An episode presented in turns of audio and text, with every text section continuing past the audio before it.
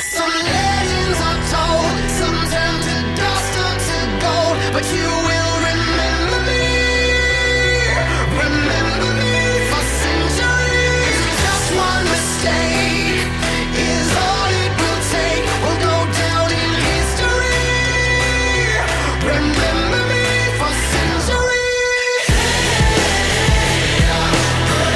Fala galera, sejam bem-vindos a mais uma edição do Logado Cast, edição do Logado Cast de número 70, 70 edições desse podcast Mequetrefe, desse podcast sem vergonha, que vem aqui tentar alegrar vocês com os assuntos mais diver- diferentes, né, e divergentes também da podosfera brasileira. Eu sou Edu Sassi, pra quem não me conhece, e está comigo aqui o senhor Darlan Generoso. E aí galera, tudo bem? E aí, como é que vocês estão? Tudo certo? A gente já tá chegando na época do carnaval, daqui a pouquinho, época de samba. E por falar em samba, esse podcast vai estar samba puro. A gente só vai falar de coisa boa, a gente só vai falar de coisa legal. Só que não, vai ter muita coisa ruim também, mas o que vale é a nossa alegria de comentar, né? Então vamos ver como é que vai ser. Eu pensei que ia ser um podcast de merchandising, então, que a gente ia falar só de Top Term, Cogumelo do Sol e Tech Pix, né? Ia que ser só coisa boa.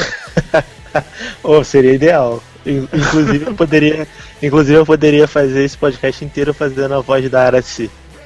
Seria Term, a Top Term. Eu vou falar de coisa boa. Nossa, que merda essa imitação de Araci. Deus, que vergonha. Por falar, falar, já que a gente falou de coisa boa e de, de, de Top Term, de produtos e merchandising, é, não sei se você viu que saiu, pelo menos no, no, né, no dia que a gente tá gravando, né, na madrugada que a gente tá gravando de dia 3, é, eu tava lendo a notícia no Daniel Castro, notícia da TV, que, tipo, a galera tá odiando tanto o- os novos apresentadores do hoje em dia, né, Ana Hickman, o César Filho e a, a menina lá do Nordeste, que eles, é, eles têm uma, um merchan lá do- de uma marca de arroz. E quem fazia merchan da marca de arroz era a Cris Flores, né? E aí trocaram todo o elenco de apresentadores e por consequência a Cris Flores foi. Tipo, a galera tá mandando e-mails pro saque do, do- da marca de arroz dizendo que não vai mais comprar o arroz porque é a Ana Hickman que tá fazendo a propaganda, sabe? Muito bizarro isso. Gente, tipo briga de fandom, tipo Ana Hickman e Cris Flores. O fandom, Exatamente. o fandom da, da Cris Flores, então, não compra o arroz da marca porque é Ana Hickman. Tipo, amigas e rivais. Gente, que bizarro, né? É, porque quem não Bizarro, sabe, sério. a, pra quem não sabe, a, a, a Ana Hickman e a Cris Flores, elas têm problemas, né? Elas não, elas não se falam, só aquela falsidade É, e no teve. Não, na verdade, na verdade, pra quem não sabe, eu vou contar muito rápido a história. O marido da Ana Hickman é um barraqueiro. E aí, Sim, sim, sim, sim. E aí, a Cris Flores. Pá, Ele arrumou uma confusão com a Cris Flores, entendeu? E aí, a Cris Flores, que também não, deixa panos quentes, foi lá e fez mó barraco, falou um monte de coisa. E aí, a Ana Hickman ficou putinha. E aí, falou na Record, na Record que só voltava pro hoje em dia se a Cris Flores saísse. E aí, é, como a Record quis voltar às origens, né? Aí trouxe Brito Júnior e a Ana Hickman de volta, não foi isso? Para pro hoje em dia? Não, foi só, foi só a Ana, só que o programa Só fundou, né? Depois que eles voltaram. É, então, e É. aí tiraram a Cris Flores. Só que aí a Cris Flores era muito mais legal do que a Ana Hickman. Aí ficou uma Sim. merda, aí ninguém, aí ninguém vê mais. Aí a galera vem encontro com Fátima agora. O programa fundou, cara. Tá ficando em quarto lugar às vezes. Tipo, ninguém tá assistindo mais o programa Gente, da. que morte horrível, né? Que morte horrível, exatamente. Que morte horrível. Ah, é. Mas vamos falar de coisa boa então agora. Vamos falar das, da- das estreias, né? Que janeiro foi um mês com algumas estreias e muita estreia merda, essa é a verdade, né? Eu vou começar pela pior logo, porque a gente se livra desse, desse corpo que tá fedendo aqui, que é o Man Seeking Woman, nova série do canal FXX, né? O FXX. É, aonde a gente vai acompanhar um moço que eu, eu odeio particularmente ele, que é o Jay Baruchel, odeio esse moço com muita força, que ele é um loser total e ele leva um pé na bunda da namorada dele e ele fica sem rumo do que fazer na vida. E aí a série pretende contar as desventuras amorosas desse moço, só que é muito bizarro, porque eles usam umas alegorias assim meio bizarras E, tipo, ele vai se encontrar com uma moça e ele acaba vendo ela como um troll. E depois ele vê o novo namorado da, da ex-namorada dele como Hitler, sabe? É muito, muito bizarro. E é muito ruim, é muito, muito sem graça. Eu não sei se o Darlan gostou, eu achei medonha. Olha, eu juro que até agora eu não entendi. Mente que uma. Cara, eu vi essa merda, eu perdi 20 minutos do meu tempo vendo essa porcaria. Cara, mas é muito ruim, não é pouco ruim, é muito ruim. Primeiro que eu não entendi o objetivo da série. Tudo bem que o cara tá procurando um, um relacionamento. E aí a irmã dele, a irmã, né? Isso. Vem e fala, ah, eu tenho uma amiga e tal pra te apresentar. Ela é maneira e tal, ela não é daqui, ela é estrangeira, você vai gostar dela. Porra, aí a, o cara pra mulher vê ela como uma troll. Aí a mulher, tipo, bizarra, tipo, morde a perna dele, faz várias bizarrices. Aí eu não consigo, cara, juro que eu não tava prestando atenção também que eu tava jogando Candy Crush. Mas, sei lá, eu, eu não entendi. Será que a mulher é um troll? Ele vê a mulher como um troll? Ou por que, por que, que se ele vê a mulher como um troll, por que, que a mulher mordeu a perna dele? Ou ele tava alucinando? Ou quem mordeu a perna dele se não foi a mulher? Porque tinha uma mordida lá. Sabe? É umas paradas bizarras. E aí são umas piadas muito sem graças. Aliás, eu não, não sei quem escuta. Eu vi que é do Lorne Michaels esse, esse episódio, não é? Essa série. Exatamente, é do Lorne Gente, Michaels. Gente, o Lorne Michaels caiu, hein? Porque eu não, eu não gostava, nunca gostei de Two and a Half Men. E nunca gostei. Lorne Michaels foi o que fez Two and a Half Men, não é? Não, Lorne Michaels ele é um dos produtores executivos do SNL e produziu Porra, aquela pior série ainda. maravilhosa. É o que fez aquela série maravilhosa com o Will 50 Tons de Laranja Arnett, né? Up All Night. Não, mas o Lorne Michaels ele não escreveu Two and a Half Men? Sério? Não, é o Chuck Lorre que escreve Ah, o Two and a Half Men. Verdade, é esse outro merda aí que só faz coisa ruim. Mas, enfim, cara, esse Lorne Michaels ele é famoso. Agora, depois dessa série, Sim. não tem, como, não tem como respeitar ele, cara. Quebra todos os prêmios que esse cara já ganhou. Porque, cara, ele tava muito fumado de maconha, de crack, nem maconha, crack. Derreteu o cérebro dele e ele escreveu essa porcaria. E a série acaba sem pé nem cabeça. Eu não entendi. A- a- o resumo é esse, eu não entendi. Se alguém entendeu, se alguém viu e entendeu o que você viu, por favor, explica no comentário, porque eu preciso entender essa série, que eu não entendi mesmo. Então tá aí, uma série bem ruim pra você assistir é o Man Sick Woman. Não tem nem porque a gente fica comentando aqui muito tempo. Eles usam várias metáforas, tipo quando ele leva um pé na bunda da namorada, tem uma nuvem negra sobre ele, chovendo, os passarinhos cagam em cima da cabeça dele. É tipo muito, muito bizarro. sabe? É, eles, eles tentam fazer, tipo, o- é, mostrar na tela o estado de humor do cara. Só que eles fazem isso de uma forma muito ruim, sabe? É tipo, Sim. estou chateado, aí bota, tipo, trovãozinho, nuvem com trovãozinho na cabeça. Ah, estou interessado, passarinhos cantando, sabe? Uma parada muito tosca.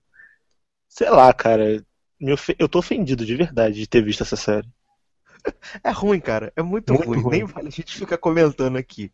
Uma que não é tão ruim assim, e que é, eu achei interessante, até porque eu não vi a série com que ela está sendo comparada por todo mundo, que é o Hindsight, nova série do VH1, aonde a gente tem a história de, de duas amigas. Eu não vou lembrar o nome da Loura. Você sabe, você lembra o nome da Loura? Ah, não ligo. Dá. pra- não ligo pro nome dela, porque pra mim ela é a Erika. Tipo, Erika, porque a história é igual. Ah, e eu tô com preguiça de abrir qualquer coisa que tenha sinopse aqui, então não vou abrir. É, o nome dela, mas vai, vai falando que eu vou descobrir o nome dela. O que acontece? É uma mulher que tá na base dos seus 40 anos e ela tá indo pro seu segundo casamento e ela tem alguns arrependimentos na sua vida, de ter se casado muito jovem com um cara que não era certo, de ter brigado com a sua melhor amiga, de não ter dado muito certo na vida profissional. E um belo dia essa moçoila entra no elevador, né, nas vésperas do seu segundo casamento, no elevador, e quando ela acorda, ela está de volta na véspera do dia do primeiro casamento dela. Então ela tem a chance de reescrever a vida dela, né? Mudar as coisas que ela gostaria de mudar. E tudo isso com a ajuda da sua melhor amiga, quem ela estava afastada e não via há muitos anos. E eu achei a Hindsight simpática, essa é a verdade. Eu achei a série simpática. Bacana, achei a trilha sonora muito legal, trilha sonora dos anos 90. Só que é aquele negócio, né? Os anos 90 são os anos- novos anos 80. Só que não deu certo pro Surviving Jack, né, da Fox na temporada passada. Eles também queriam retratar os anos 90. E agora eles vêm tentar retratar os anos 90 com essa ideia do que você faria de diferente na sua vida é, se você tivesse conhecimento daquilo que vai vir. Acho que é meio a ideia da série. E eu achei a protagonista a moça muito simpática, achei ela que ela tem um carisma legal, a amiga também. Então, assim, achei a série simpática. Eu não vou ver porque eu não tenho tempo. Mas eu achei bem legal. O Darlan viu, viu até o, o segundo episódio, né, Darlan? Isso, então, inclusive, antes de gravar o podcast, eu tava terminando de ver o segundo episódio. O nome, o nome dessa vagabundinha aí é Beca. O nome dela é Beca. Então, cara, eu, assim, a série não é ruim, de verdade. Não é ruim mesmo. É bem legal, é bem agradável de assistir. A história é bacaninha, a trilha sonora é legal, a ambientação é legal. Como você falou, é bem anos 90. O meu único problema com essa série é que eu assisti Bean Erica. E eu sou muito fã de Bean Erica, inclusive uma das, minhas, uma das minhas séries favoritas, assim, porque eu, eu vi Bean Erica em maratona, então eu lembro muito recente, porque eu acabei de ver, sei lá, ano passado. Bean Erica, pra quem não sabe, é uma série canadense que também tem a mesma história, uma, uma mulher que é meio fracassada na vida, morava com os pais, tudo mais, não deu certo, e aí ela é uma loser, vai fazer terapia. E aí, sendo que ela encontra um terapeuta que dá a oportunidade para ela de reviver momentos do passado dela em que ela gostaria de, de mudar. Os maiores arrependimentos da vida dela que ela gostaria de mudar. Então ela, tipo, entra por portas, entendeu? A cada episódio ela, ela tem um arrependimento, ela entra por uma porta e tem a oportunidade de refazer os, aqueles momentos, entendeu? Nem sempre dá certo e tal, aí tem as traminhas, mas, assim, é muito bacana a série. E essa série é muito igual, tipo, ela tem... Eles só mudaram, tipo, ao invés do irmão dela... Porque em America, o maior arrependimento dela é o irmão dela que morreu. Aí é a melhor amiga que ela não fala. É, tem o, o, terapeuta dela, que é o Tom, em Bean Erica, aí tem um negão no meio da rua, que ela encontra do nada, que É, também tipo dá uma oportunidade. É, dá uma oportunidade dela fazer isso. Que em Bean Erica é o Tom, que é o terapeuta dela. O Tom, em Bean Erica, falava frases de efeito e citava é, pensadores. O cara na rua faz a mesma coisa. Então, tipo, eles não se deram nem o trabalho de serem criativos, sabe? De tentarem fazer a mesma história so- sobre um ângulo diferente. Eu não sei se é uma adaptação, se, se eles se inspiraram livremente sobre Bean Erica, mas, cara, é muito parecido. Muito parecido mesmo. Então, pra quem não viu Bean Erica, eu recomendo ver Bean Erica ao invés de ver essa série. Mas se você não quiser ver uma série que já tem quatro temporadas e quiser começar uma nova agora, eu acho que vale a pena. A série não é ruim, mas tem uma outra original que é muito melhor, que você pode ver e gostar muito mais. Mas pra quem quiser passar tempo, tá valendo, É, né? legal. Não, e é uma aposta do VH1. O VH1 tá melhorando, porque só fazia reality show tosco, tipo Flavor, Flavor, lembra? I Love New O Flavor York. é maravilhoso. Essas paradas bizarras que eles faziam, de I Love New York. É, é, tipo Big Brother com celebridade, tipo Omarosa, esse pessoal barraqueiro. Então, tipo, pelo menos eu estou tentando fazer umas séries legais. Essa série é bem bacana, acho que vale a pena. É verdade, é verdade. Então fica aí a dica de Hindsight pra quem gosta desse traminha assim, uma comedinha mais leve, uma coisa mais pra passar o tempo, tá valendo. Agora, a nova aposta do canal Syphilis, né? Que é Dos Macacos, a, a série baseada no filme de 1900 e Tiro Liro Liro com o Bruce Willis e o Brad Pitt. É um filme bem bacana, um filme bem legal. É, o canal Syphilis resolveu fazer isso em forma de série e trouxe o menino, menino hacker de Nikita, né, para ser o protagonista, né? O como é que é o nome dele? Nikita, gente, o, o, o hackerzinho, Ah, gente. Eu não Ah, eu lembro, peraí. Ah, droga. lembra nada. Eu lembro, pior que eu lembro desse, desse bosta, ele tinha Era os aviões meio russo, não é? É, É, Birkhoff, ele tinha- Birkhoff. Birkhoff, ele tinha uns aviãozinhos de controle remoto, ele era maneirão, eu gostava dele pra caramba Nikita. Ele, ele era apaixonado pela Nikita, sendo que a Nikita gostava do Michael, que era nojento aquele cara, e ela adorava o Michael, ele era apaixonado pela Nikita, e fazia tudo por ela. Cara, saudade de Nikita, sabia? Podia voltar, adorava a Nikita. Ai, Saudade. ai. Vai voltar, a Nikita tá no Stalker, gente. A Nikita tá sendo Nikita lá na, na CBS agora. Essa série maravilhosa que será cancelada em breve, não se apeguem. É... Mas Dois Macacos conta é, a história de que em 2035 a humanidade foi dizimada, né? A maior parte da humanidade foi dizimada por um vírus mortal. E a gente descobre que esse vírus começou aqui por volta de 2015 e tem viagem no tempo. E aí esse homem encontra uma, uma cientista lá, loura também, que conheceu a pessoa que foi responsável pelo vírus, mas que na verdade não é uma pessoa, são o tal dos 12 macacos da, da, da- do título da série. Tem Zelk Vanek no primeiro episódio, como vilão genérico do episódio, morre, né? Zelk Vanek. Ah, como não ter, né? Como não ter. É. né? Porra. Zelk Vanek é um avulso, né? Arroz de festa pra caramba, né? é, Ah, ninguém merece. Não, eu acho que eles botam no Google, tipo, ator com cara de vilão canastra meio russo para morrer no primeiro episódio. Aparece a foto do Zelko Ivanek, tipo, bom, ele. não, isso, não é possível. E você você não, você não tá assistindo os episódios de Chicago PD na ordem, né? Você não sabe quem me apareceu no episódio passado de Chicago PD como arroz de festa, né? Zelko Mark Ivanek? Pellegrino. Mark Pellegrino. Ah, não. Ah, não. Ah, não. Ai, gente, sério. Sério. Não dá, Pellegrino gente. apareceu. Mark Pellegrino, é- eu acho que é o ator mais, que eu mais odeio. Esse cara aparece na série, eu tenho que não dá. Não dá. Não, Tá Pellegrino mesmo. apareceu lá. No... Pellegrino apareceu, Chicago PD, né? Mas tá bom que foi só um episódio por enquanto. É, mas vamos falar de dois macacos. É, eu achei legal, achei que o Sci-Fi gastou um dinheirinho no, no piloto, achei que tá bem feito. Achei as atuações ok, gostei. Só que a trama é muito maluca pra mim, eu não vou, não vou conseguir, sabe? Nem que se eu tentasse, acho que eu não ia conseguir. Aí no final parece que a mulher maluca lá, que, vai, que é a filha do Zelk Vanek, que é meio doida. Teve o segundo episódio, né? Que saiu os dois episódios juntos, mas eu só tive coragem de assistir o primeiro, não tive coragem de assistir o segundo. Mas assim, como produção, eu acho que o canal Sci-Fi melhorou bastante e a série tá bem feitinha, tá, tá legal, né? Os efeitos, as coisas assim. Mas, tipo, pra que mais uma série de conspiração, de, de futuro, passado, presente, né? No futuro? Por que, senhor? É, então, Sasser, eu acho que assim, o piloto da série é bem legal. Gostei mesmo, achei bom, achei com ritmo bom. Gostei da, da psicopatinha lá de One Tree Hill no papel principal, junto com o Birkoff. Achei a trama interessante. Minha única ressalva é que séries com viagem no tempo não dão certo. Talvez porque eu vi Heroes e tenho trauma do Tim Kring, que, não, que inclusive Heroes está voltando, né, Brasil?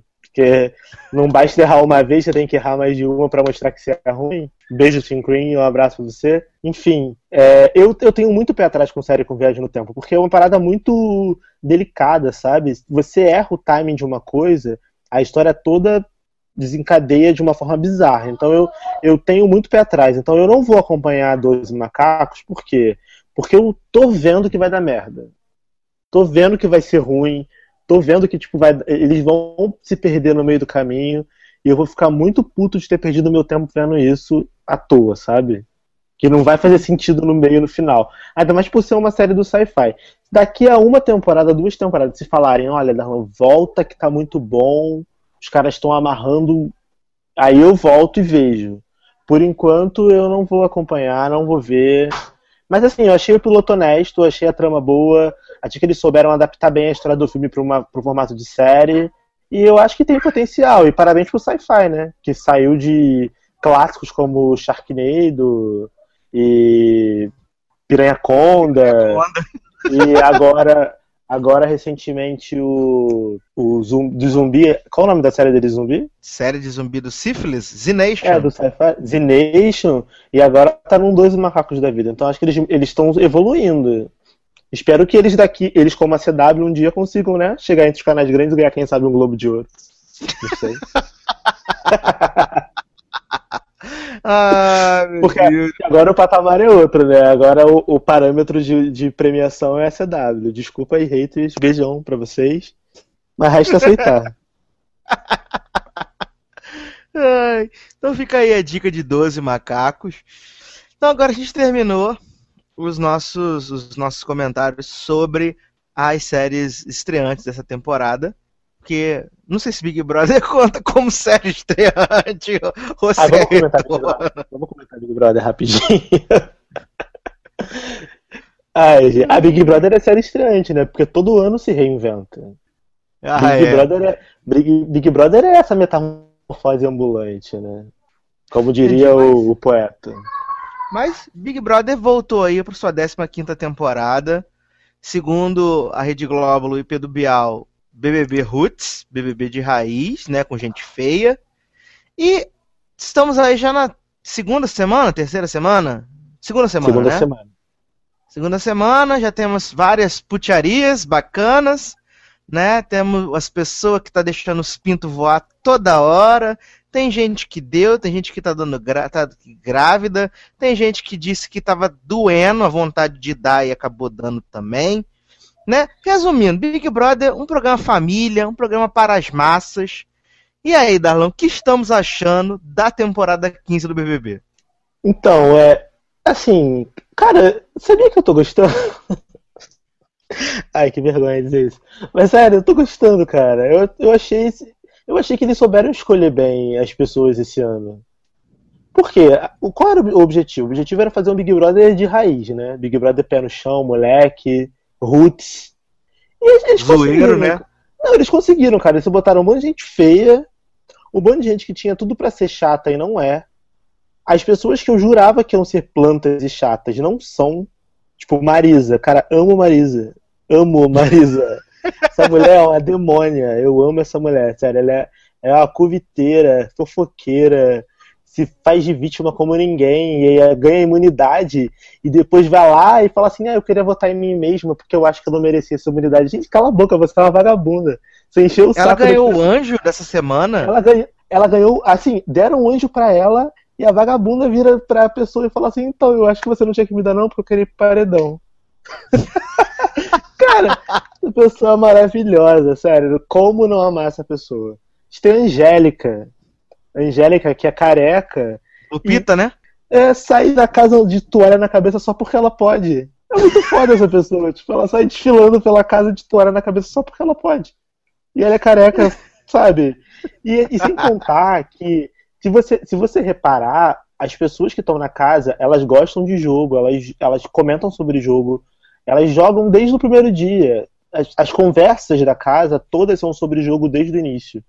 E já teve vários desentendimentos, briga, e Cara, a Drilis, que eu odeio aquela, aquele ser, mas que tá movimentando, tá fazendo fofoca. Então, assim, não tem ninguém que eu diga, não gosto dessa pessoa, sabe? Sim. Eu, eu tô gostando disso, desse Big Brother por isso, porque não tem ninguém que eu fale, caramba, que pessoa inútil, sabe? Ele. Ah, não, tem sim, tem. Desculpa. Aquele Douglas que pintou a barba e o cabelo de louro agora. Ficou ridículo, não ficou? Ah, que não serve pra nada, pra nada. Eliminou, eliminou a, a que eu torcia lá, que eu esqueci o nome dela já, que saiu na primeira semana, a Franciele, que era maravilhosa, que manipulava, dizia que tava jogando mesmo, conversava sobre jogo, sabe? Era, era jogadora, tava ali pra isso. Aí esse merda me elimina essa mulher que era maravilhosa no programa. O público mais uma vez mostrou que não sabe votar. Agora na segunda semana tá a Drilis e esse cara de novo no paredão. Eu espero muito que esse cara saia, porque não dá. Não dá. Não dá.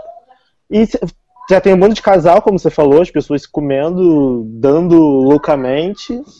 Pessoas que, tipo, ah, dá sem camisinha, acha que tá grávida, vai na, na- no confessionário pedir remédio.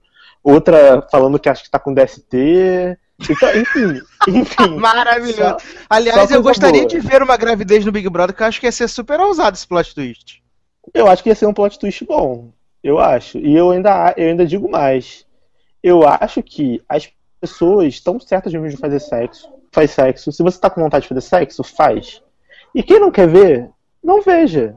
Não veja. Obviamente, esse ano continua a máfia, do, a, a, a galerinha do politicamente correto.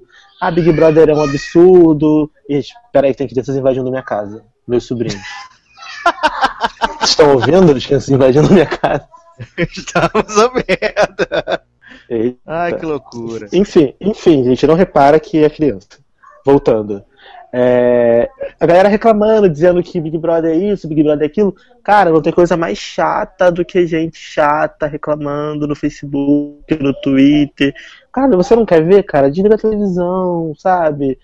Sabe, 2015 você ainda tá reclamando de Big Brother, cara, melhora, sabe? Ah, as pessoas todo ano a mesma coisa. Eu não, não tenho mais paciência. Não tenho mesmo. Mas o Big Brother tá bom, tô gostando, espero que continue. Espero que as pessoas que gostam de jogar continuem. E espero que o jogo prevaleça. O único ponto negativo, na minha opinião, não é por culpa da, do elenco, e sim da produção. Que eu, a- O Boninho saiu, né? Sim, o Boninho saiu, o Boninho agora tá, na, tá cuidando dos programas eh, diurnos da Globo. E agora à noite é o que? Ricardo Waddington? Ricardo Washington cuida da linha de shows, mas é daquela, daquele, dos especiais, né? Dos, do- quem tá cuidando particularmente do Big Brother é o cara que auxiliava o Boninho nas temporadas passadas. Mas o Boninho tá fazendo falta, cara. Porque, assim, segunda semana e a gente já sente a diferença, sabe? Do ritmo. As festas estão pobres. Muito pobres. E a- não tem jogo da discórdia. Não tem. Só um minutinho, Sácia, porque estão gritando muito e não tô dando pra falar. Só um minuto. Só um minuto. Oi, desculpa. Tive que, tive que dar um esporro e trancar a janela. É, você dá você dá uma cortada volta aí no- nessa parte. Foi mal. Não, Volta então, no jogo da discórdia. é, uma coisa que tá fazendo muita falta, na minha opinião, é o Boninho. Porque o Boninho saiu e tem um outro cara no lugar dele agora. E, cara, as festas estão pobres. Sabe, a produção tá pobre. E, e, por exemplo, hoje é segunda-feira. Geralmente, segunda-feira, tinha aquele jogo da discórdia pra botar fogo no jogo. E esse ano, assim, não tá precisando de jogo da discórdia pra botar fogo no jogo, porque já estão botando fogo sozinhos. Mas se tivesse, ia ser muito mais legal, porque a porrada ia comer muito mais rápido. E eles não fazem morte, né? nada. E os- hoje eu tava vendo os participantes pedindo o jogo da Discord. Sabe? Falando com ele- eles entre eles, tipo assim, poxa, hoje podia ter aquele jogo da Discord, né? Ia ser legal e tal, sabe? E a produção não se mexe, tipo, ah, beleza, não, não vai ter não, vai ter cinema e acabou. Vai cada um pro seu lado. Sabe?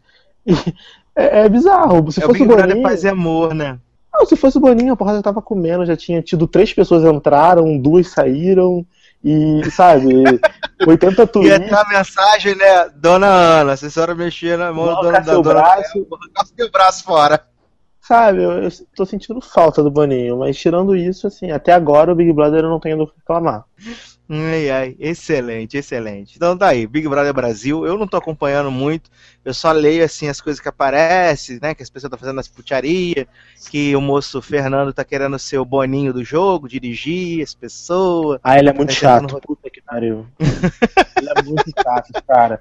Em pensar que eu gostava dele no primeiro dia, mas não dá. Ele é muito caga-regra. Ele é caga-regra e ainda ele é cuzão porque ele votou na, na Angélica essa semana, que ele jurou na primeira semana que ia, tipo, ser fechamento. A Angélica é a negona carecanda de toalha na cabeça. E aí ele Lupita. votou. É, a Lupita. E aí ele votou nela e ela tá com ódio da cara dele. Hoje ele chegou pra falar com ela, ela, ela tava conversando com a Aline, que é a namoradinha dele no programa, e aí ele veio falar, ela levantou e saiu. Aí ele perguntou, você pode, eu, eu posso ficar aqui? Ela pode, eu já tô levantando, você pode ficar à vontade. Levantou e saiu. Tipo, vai dar muita merda. Eu quero muito que essa mulher pegue o líder, porque ela vai botar ele no paredão e vai ser foda. Mas beleza. Maravilhoso, maravilhoso. Mas antes da gente passar pro bloco das veteranas, né? Das que estão retornando aí. Nalan, vou deixar você pedir uma, uma belíssima música. A música tá. Então, eu quero pedir. Deixa eu ver. Ah, tem uma música que eu descobri, Sassi, recentemente, que eu tô achando muito legal. É de uma cantora inglesa. Eu, eu conheci essa música através do Sam Smith, sabe? Aquele mala que eu reclamo, que só canta música de corno. E que já Vai- perdeu o namorado, né? Começou a namorar ontem, já perdeu o namorado hoje. Caô, caô que ele perdeu o namorado. Já. Gente. E o nome da música é Say Something. Só que não é aquela Say Something da Cristina Aguilera e do, do Big Great Big World, não. É Que a nome da pessoa cantora. ouve e tem vontade de morrer. Isso, o nome da cantora é Karen Harding.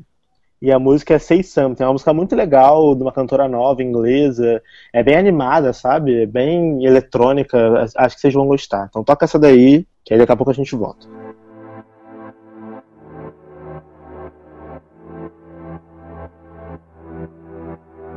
Lately, you've been quiet. Is there something on your mind, baby? The suspense is killing me so much that it's driving me crazy. That three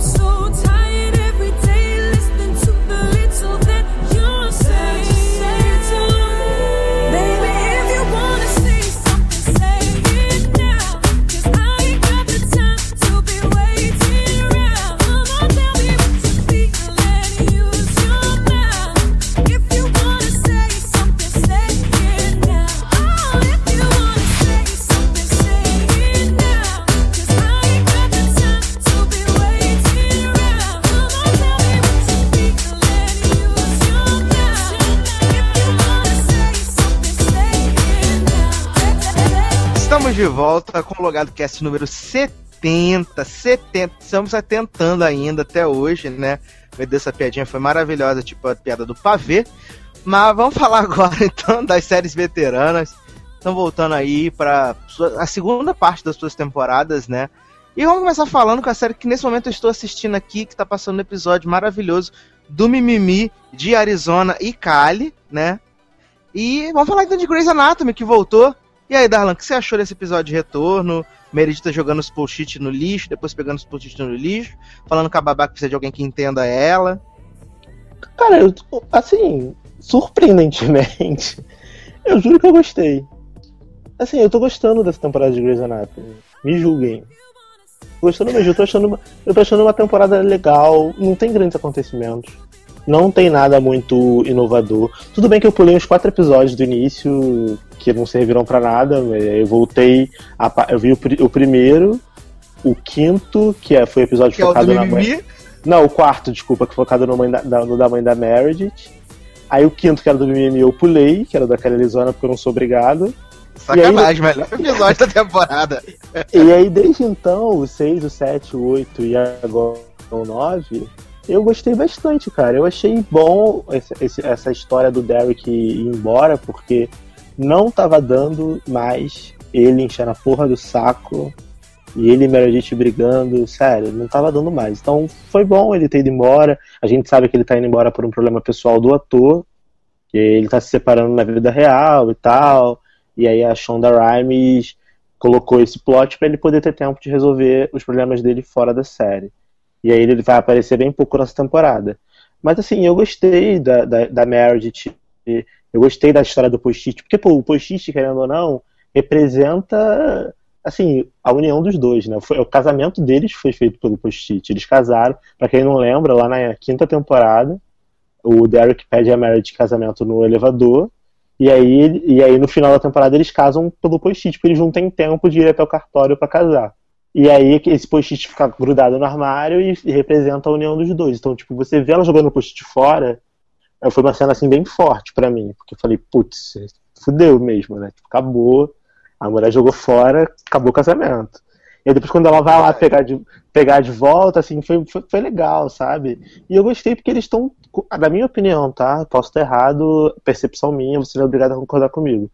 Eles estão conseguindo levar bem as histórias sem a Cristina, que é uma coisa que eu tinha medo. Eu achei que sem a Cristina, que a série fosse desandar assim para um nível bizarro. E não, eles estão conseguindo levar as histórias bem, dividindo bem as histórias. Tirando Arizona e Kelly, que não dá mais, acabou, não aguento mais as duas, podiam morrer. Aliás, podia morrer a Arizona e a Kelly continuar como se ela nunca tivesse acontecido. Ou então a Kelly poderia ir pra Bean Erica, sabe? Voltar no, no, pro passado e nunca ter casado com a Arizona e resolvido esse problema todo. Ia ser maravilhoso se tivesse esse crossover de série. Porque as duas Mas não eu dá mais. acho assim, mas eu acho assim, Darlan. Pelo menos depois que teve o, o, o Mimimi e elas, elas se separaram pra valer, eu acho que deu uma melhorada na, na Kelly e na Arizona, até porque eles deram uma coisa pra Arizona fazer, que é cuidar da vida da doutora Dina Davis. Sim, sim, sim, sim. Deram uma coisa pra ela fazer, pra ela cuidar da vida dela, então acho que ficou menos insuportável. É, eu Outra também gosto da gostei- doutora Gina Davis, gosto dela. Não, esse episódio foi muito bom, né? Que fica tá ela lá e a, e a Amélia, né? E, a- Aham. e- e o Owen, aí ela fala, só existe três opções. Uma, você vai me operar e vai me matar. Outra, não sei o que, isso aqui. Eu achei isso muito legal. Eu achei isso muito interessante. A forma com que ela, com que a, a, a doutora Herman, né? Que ela expôs ali a, a situação dela. Ela sabe que, operando ou não, ela, ela, vai, ela pode morrer. E se der certo, parabéns, é tipo, sucesso e, vamos botar assim, 1%, né?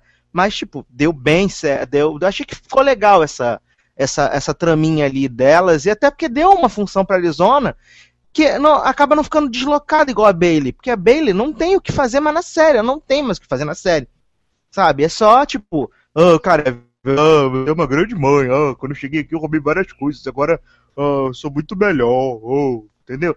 Mas só isso. Assim, eu gostei da cena da Bailey com o molequinho, achei que o molequinho foi muito legal, aquele molequinho. Não, foi Falando ótimo. durão, ela, ela bota a caixa de suco na frente dele, sabe? Achei muito legal o, o molequinho. A interação da Bailey. Só que falta plot pra ela, não tem plot. Ela tem, Não, sim, uns... Diga. Tipo, eu gosto da Bailey, sabe?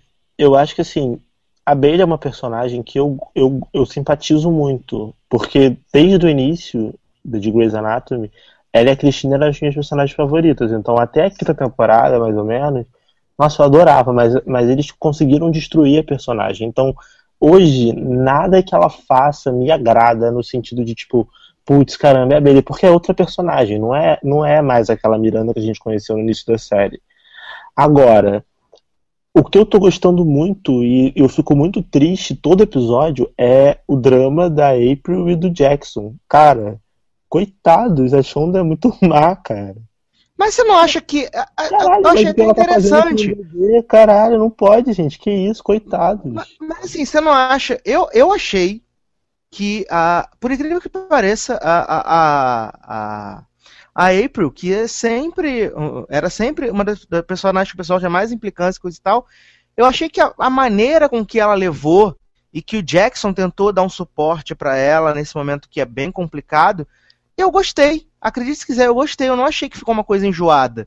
Vai ficar não enjoado dizendo se a não Shonda ficar que ficou insistindo. enjoado, não. Pelo contrário, eu achei que ficou ótimo. Só que eu fico com muita pena do perso dos personagens, sabe? Porque, cara, eu fico me colocando num lugar. Caraca, deve ser horrível. Por que, que a Shonda tinha que, tinha que fazer aquilo com o bebê? Tipo, é muita maldade, sabe? Ela é muito psicopata, agora ela mata a criancinha. Caralho, é muito ruim essa mulher. Cruz credo. É verdade. Mas outra série de Shondex que voltou foi How to Get Away with Murder. Voltou para a segunda metade da sua primeira temporada. E o samba voltou, né? Nós tivemos aí muita coisa. Todo mundo se perguntando, e agora? Já sabemos quem matou Sam. E aí, Vaiolão viu lá e falou Dom B, como é que vai ser, coisa e tal. Só que agora a gente não tem mais a pombagira da Urashi, né? A, a Ah, cheerleader Pombagira da Uraki rodando todo episódio, né? Inclusive, Tem mais. inclusive, inclusive, na minha opinião, de telespectador e reviewer dessa série, que a review deve sair provavelmente em breve no, no logado, então fiquem atentos. Eu senti muita falta da, da cheerleader Pombagira no início do, do episódio e a- em cada flashback. E eu senti falta dos flashbacks, mas foi bom não ter, sabe? Eu achei bem bom, bem, assim, eu achei o retorno bem bom. Achei que eles criaram uma trama sólida. Eles apresentaram bem o que eles querem fazer a partir desse episódio. Até porque a gente só tem até o episódio 15, né? São só mais Isso. cinco episódios. Isso. esse, esse foi o décimo, tem mais cinco episódios para acabar a temporada. Então eles apresentaram bem o que eles querem fazer. Eles, eles querem mostrar as consequências do, do crime lá que matou o Sam e como é que eles vão fazer pra encobrir aquela porra toda. Cara, e, e é bizarro como essa série é boa. É bizarro como a Viola Davis destrói a porra toda sem fazer nada. Essa mulher é maravilhosa. Cara, é- cara, primeiro que teve plot de banheiro. Série que tem plot do banheiro já, já me ganha Saudades do Nick. já me ganha porque o plot do banheiro é, é um, é um plot. E aí, cara, a cena dessa mulher no banheiro chorando, e aí as vagabundinhas chegam lá falando dela, ela sai, tipo, ol- olhando pra cara das duas, assim, tipo. Fala na minha cara, fala vagabunda. Fala agora, tu não tem coragem não. E as duas, e as duas mulheres, tipo, se olhando assim, eu falei, caraca, sério, palmas. Palmas. Tipo, sem diálogo, sem diálogo, a mulher destrói. E além disso, teve, pô, cena do tribunal que foi foda. Ela no tribunal com a. a, a, a- eu nunca lembro o nome da, daquela advogada, da, aquela promotora. Não lembro o nome dela, mas tipo, ela é a mulherzinha de Orange New Black, que é a chefe lá do presídio de Orange New Black. Pô, a, a, a, a forma como eles amarraram, desde o momento em que o Wes encontrou ela lá do Dom B, até todo, todo, tudo que eles armaram pra, pra fazer todo mundo, tipo, não denunciar o crime, sabe? Porque Micaela e Connor estavam querendo dedu se, é, dedurar todo mundo pra polícia pra se safarem. E aí a forma como eles manipulam os dois e. Cara, é, é muito bem intrincado tudo, sabe? Então, eu- a minha admiração pela série só cresce. Eu adorei não ter tido flashback. Eu adorei o ritmo. Adorei as- a forma como eles passaram o caso, né? E adorei principalmente a forma como ela conseguiu culpar o marido dela de ser o assassino da Layla pra livrar a Rebeca, que eu odeio essa piranha, mas foi um episódio. E foi muito bom, cara, porque ela tava lá acusando o marido, falando que o marido era um. Tipo, e todo mundo assim, tipo, caramba, como assim ela tá acusando o próprio marido? O marido desaparecido, que ela tava chorando até cinco minutos, porque o cara desapareceu, e agora ela tá no tribunal acusando ele de ser estuprador, assassino, sabe? É, sabe, é, é, é muito, é muito foda. Só tem elogios. O, o, o Igor, né, o, o nosso colaborador aqui do site, ele levantou uma teoria que pode ser interessante, né? Teoria que pode ser interessante. E se Vaiolão matou a menina Laila? Bum. Gente, mas eu falo isso desde o início. Eu não, eu não acho. Eu não acho que vai ser nenhuma surpresa se ela tiver matado. Eu acho bem capaz, porque, cara, ela é uma psicopata. A, fo- Fato. a forma, a forma como ela age, a forma como ela, como ela controla as emoções, cara, a prova disso foi assim que ela encontrou o marido dela morto no chão, o que, que ela pensou? Como é que eu vou me livrar de- disso daqui, de não ter nenhum envolvimento? Eu vou lá pra casa do policial, que é meu amante, vou dar pra caralho pra ele, vou criar um álibi, e aí quando o, o, o- a polícia né, me interrogar, eu vou falar, ah, com quem você tava? Ah, com um colega de vocês, o ex-chefe de polícia fulano de tal. Quem é que vai questionar o álibi dela se ela tava dando pro cara? Ninguém, cara. Essa mulher é genial. Então ela, ela como, ela como ensina a matéria, ensina as pessoas a se livrarem de, assassina- de assassinatos, ela é a principal suspeita de ter matado a menina, porque ela, melhor do que ninguém, vai saber se, se safar desse crime, entendeu? Eu acho muito Não, e a provável. prova, e a prova, e a prova baseada no crime que eles cometeram, é maravilhosa. Ah, caraca, maravilhoso isso, né? É que foi uma, foi uma sacada muito de gênio essa parada da prova. E além disso, tem aquele plot do anel da Micaela, lembra? Que a Micaela perdeu o anel no saco de lixo, em que Sim. eles quartejaram o corpo, que o anel sumiu. Só que não, né? E ainda Não tem, vai aparecer em algum momento. com certeza. E ainda tem o agravante que agora todos eles sabem que a Annalise sabe que eles mataram o marido dela. E agora todos eles são cúmplices. E a irmã do Sam tá chegando na cidade, né? Ah, ser- eu, eu amo, eu amo Eu- Marcia Gay Harden, cara. Eu amo essa mulher. Não, eu amo esses twists, tipo, sei lá, um parente próximo chega pra estremecer as coisas. E provavelmente ela e, e a Annalise não se dão, então ela já vai ficar, tipo, ah, não, não confio em nada que ela. Como ela já fez nesse episódio, né? Não confio em nada que essa mulher falar, essa mulher tá mentindo, não sei o quê, blá blá blá. E aí vai ficar pairando a dúvida entre, entre a Annalise e ela e tal. Enfim. Eu só tô, eu tô muito animado pra saber o que vai acontecer. Eu vou ver até o final.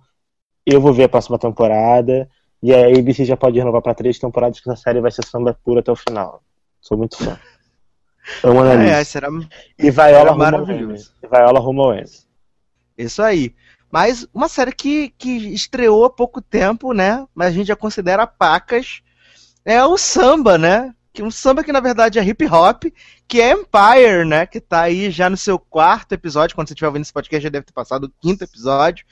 E como não amar uma série maravilhosa dessas e que se tornou num hit instantâneo da Fox, subindo a demo semana após semana ao invés de cair.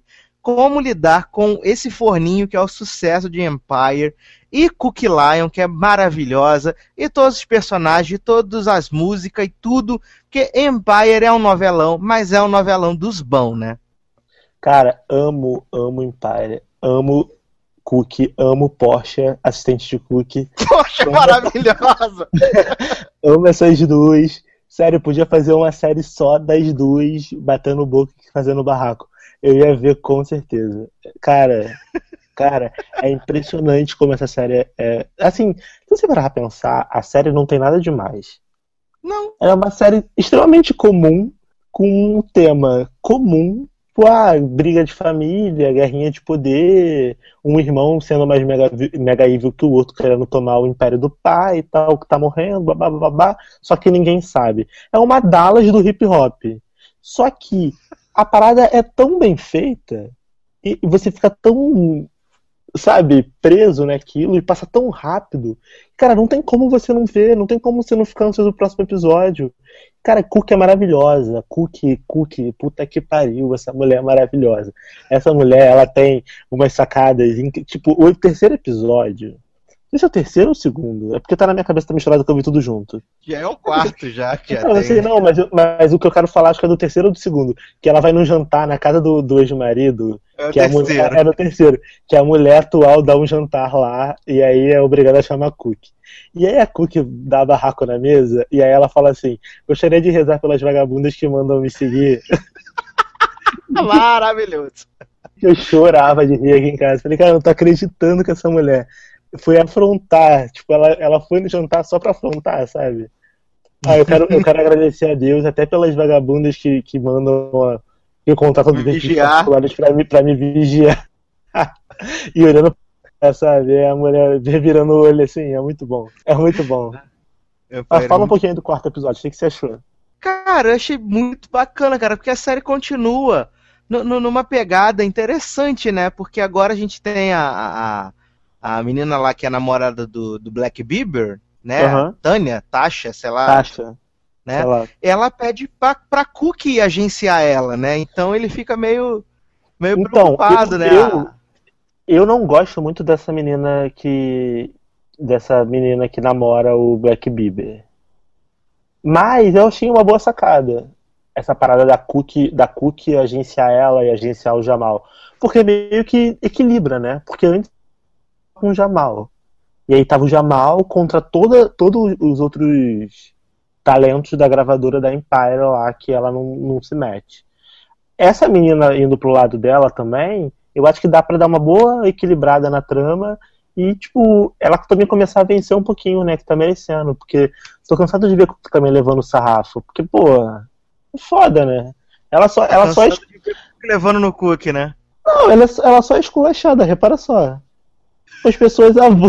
Umas pessoas avulsas chegam, tipo, aquele- tipo rapper que foi demitido, acho que no segundo episódio, falando não sei o que lá, Kid vagabundo, eu vou te meter, eu vou te meter do tiro, não sei o que lá, ela, eu quero ver você tentar, cai pra cima, não sei o que.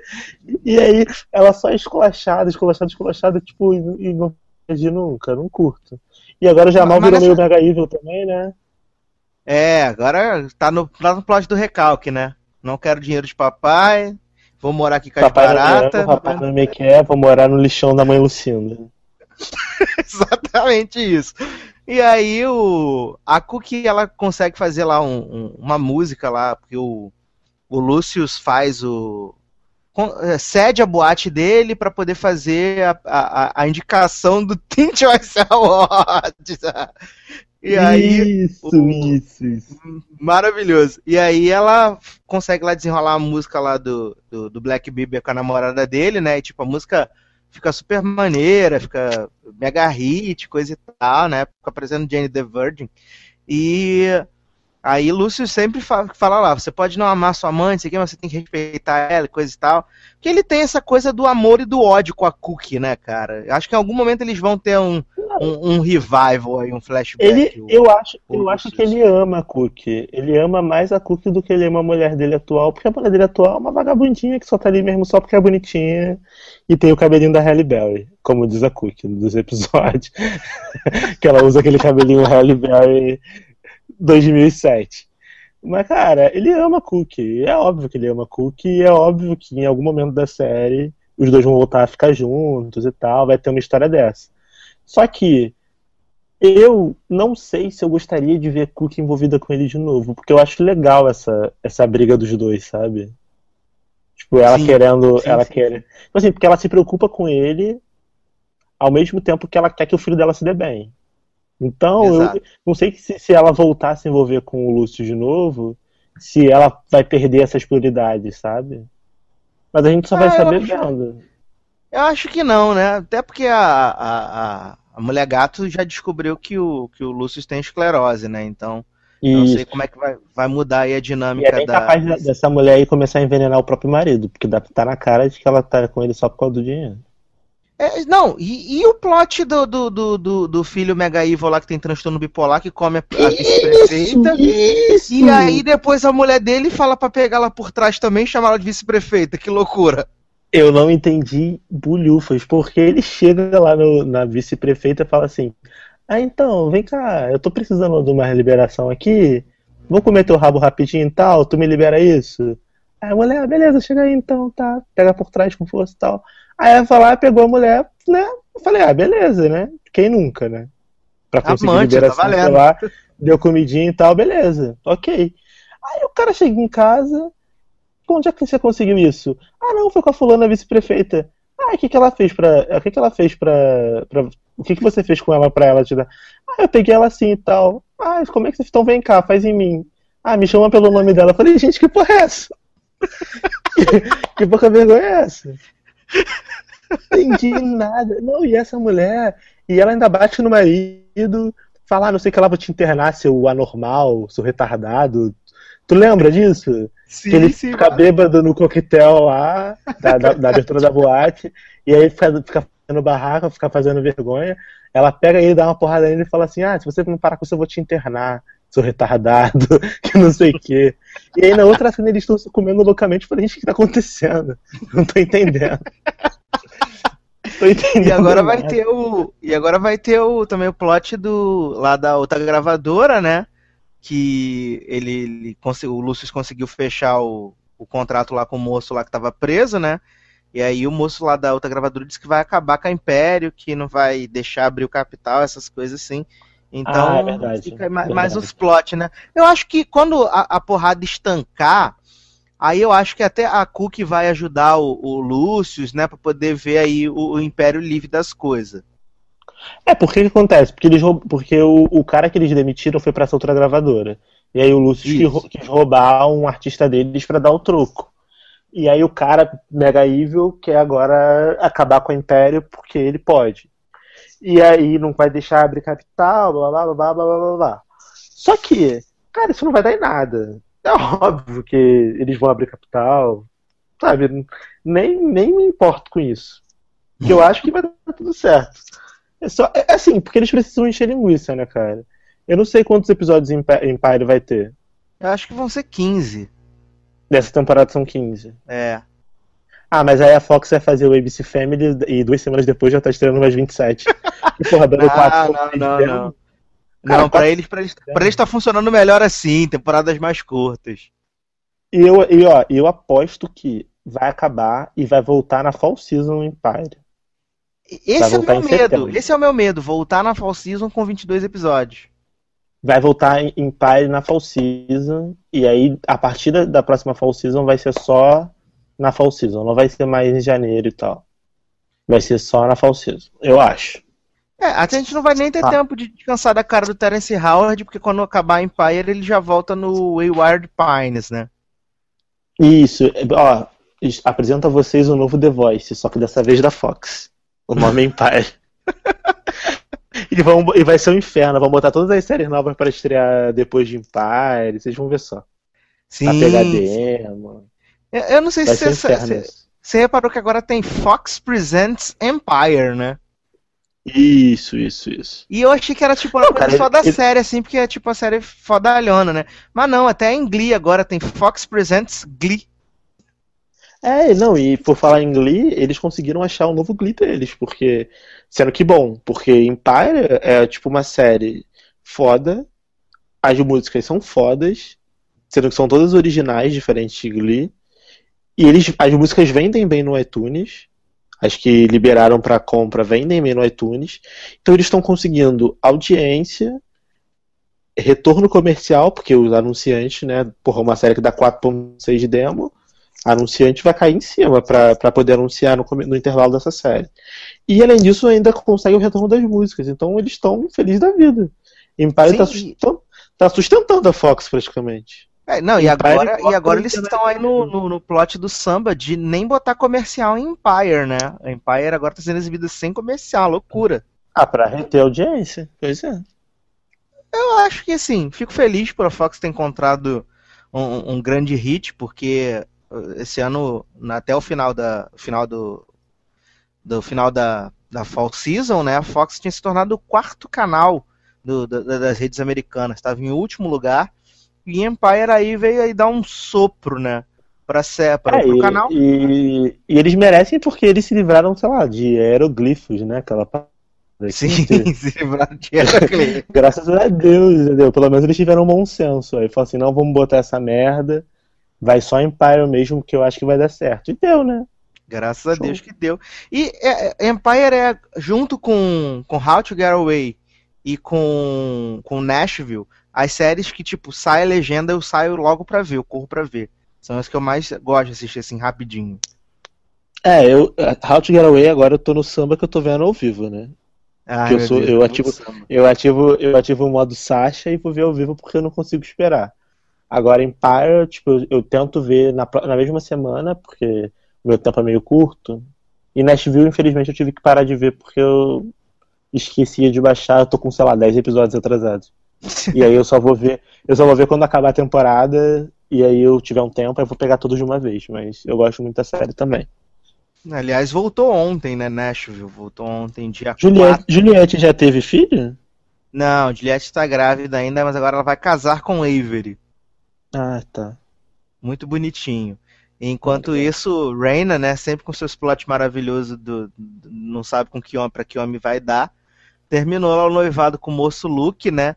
E no, nesse episódio agora de retorno, esse homem ficou vai ficar o demônio, vai entrar na caminhonete, vai derrubar os bolos do casamento, vai derrubar as cadeiras, vai estar louco. Ah, mas a, mas a Reina é uma vagabundinha também, né? Porque, caralho, o, esse look é mó maneiro com ela, cara. Ele é muito melhor do que o Deacon. É, é que agora Deacon vai estar no plot do câncer, né? Tem essa barra Ah, de vida.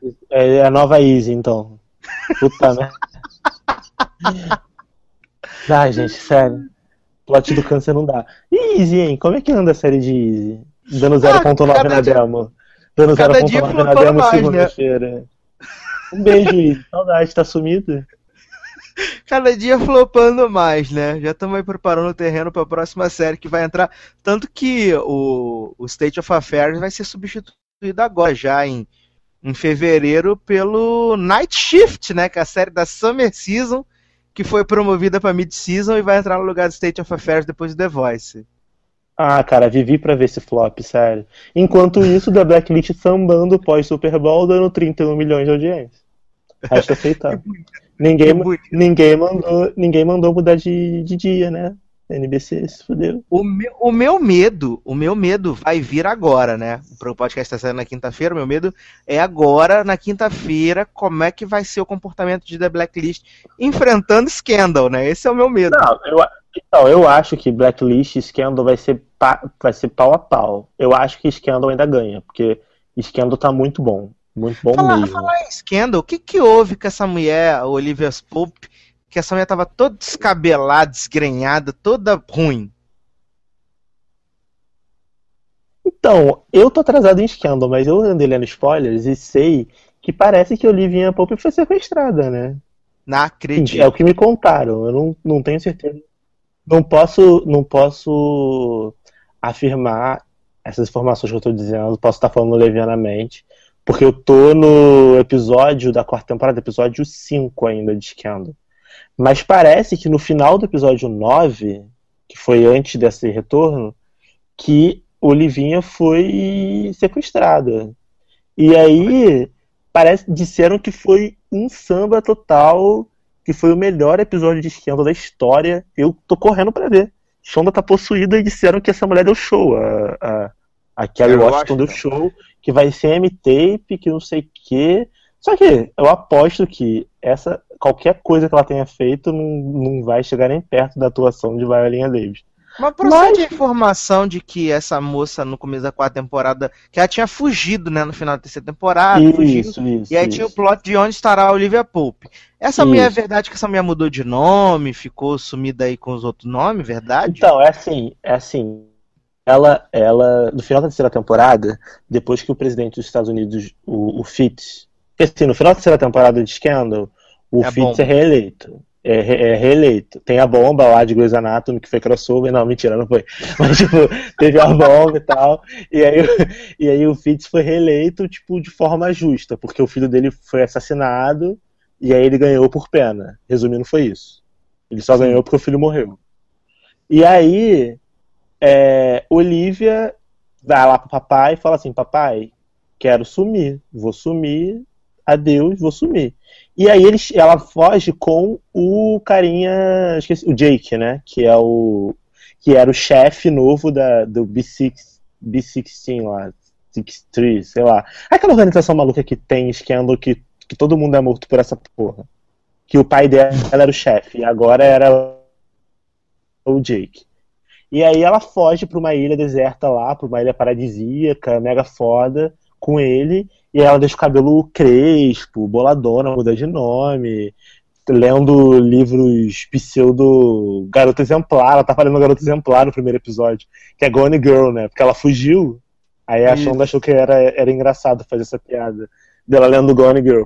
E aí realmente ela mudou de nome e tal, mas aí já voltou, já tudo certo. Entendi. Só que agora ela tem- foi sequestrada e eu não entendi por quê, porque eu tô atrasado. Mas agora não tem mais os gladiador de terno, né, gente? Sinto saudade dos gladiador de terno. Ah, teoricamente ainda tem, só que não, não é mais dela, né? Porque ela não, não tá mais lá naquele plot lá da Pope Associate. Pope and Associate. Saudade quando tinha a Broda na série. Agora a Broda tá lá dando Não, expediente não, e agora, e agora tá D100, no né? inferno, e agora tá no inferno, porque. Lembra, lembra de Queen? Queen agora virou Mega Evil, né? Hum. Queen, agora, Queen agora é do mal, ela usa uma jaqueta meio preta, assim, sabe? Tem um olhar soturno pra falar que é Mega Evil. Tipo, é, é muito. Porque ela usa umas roupas assim, meio, meio sombrias, sabe? Pra dizer que ela, uh, sou fodona, sou badass. Ai, ai, Mas assim, cara. mas, a série continua legal, adoro esquema, acho divertidíssimo. Tô bem. Antes da gente ir pro último bloco aqui desse podcast número 70, vou tocar uma música que eu tô ouvindo muito, muito esses dias, que é Little Toy Guns, da Carrie Underwood. Vou tocar essa música e daqui a pouco a gente volta.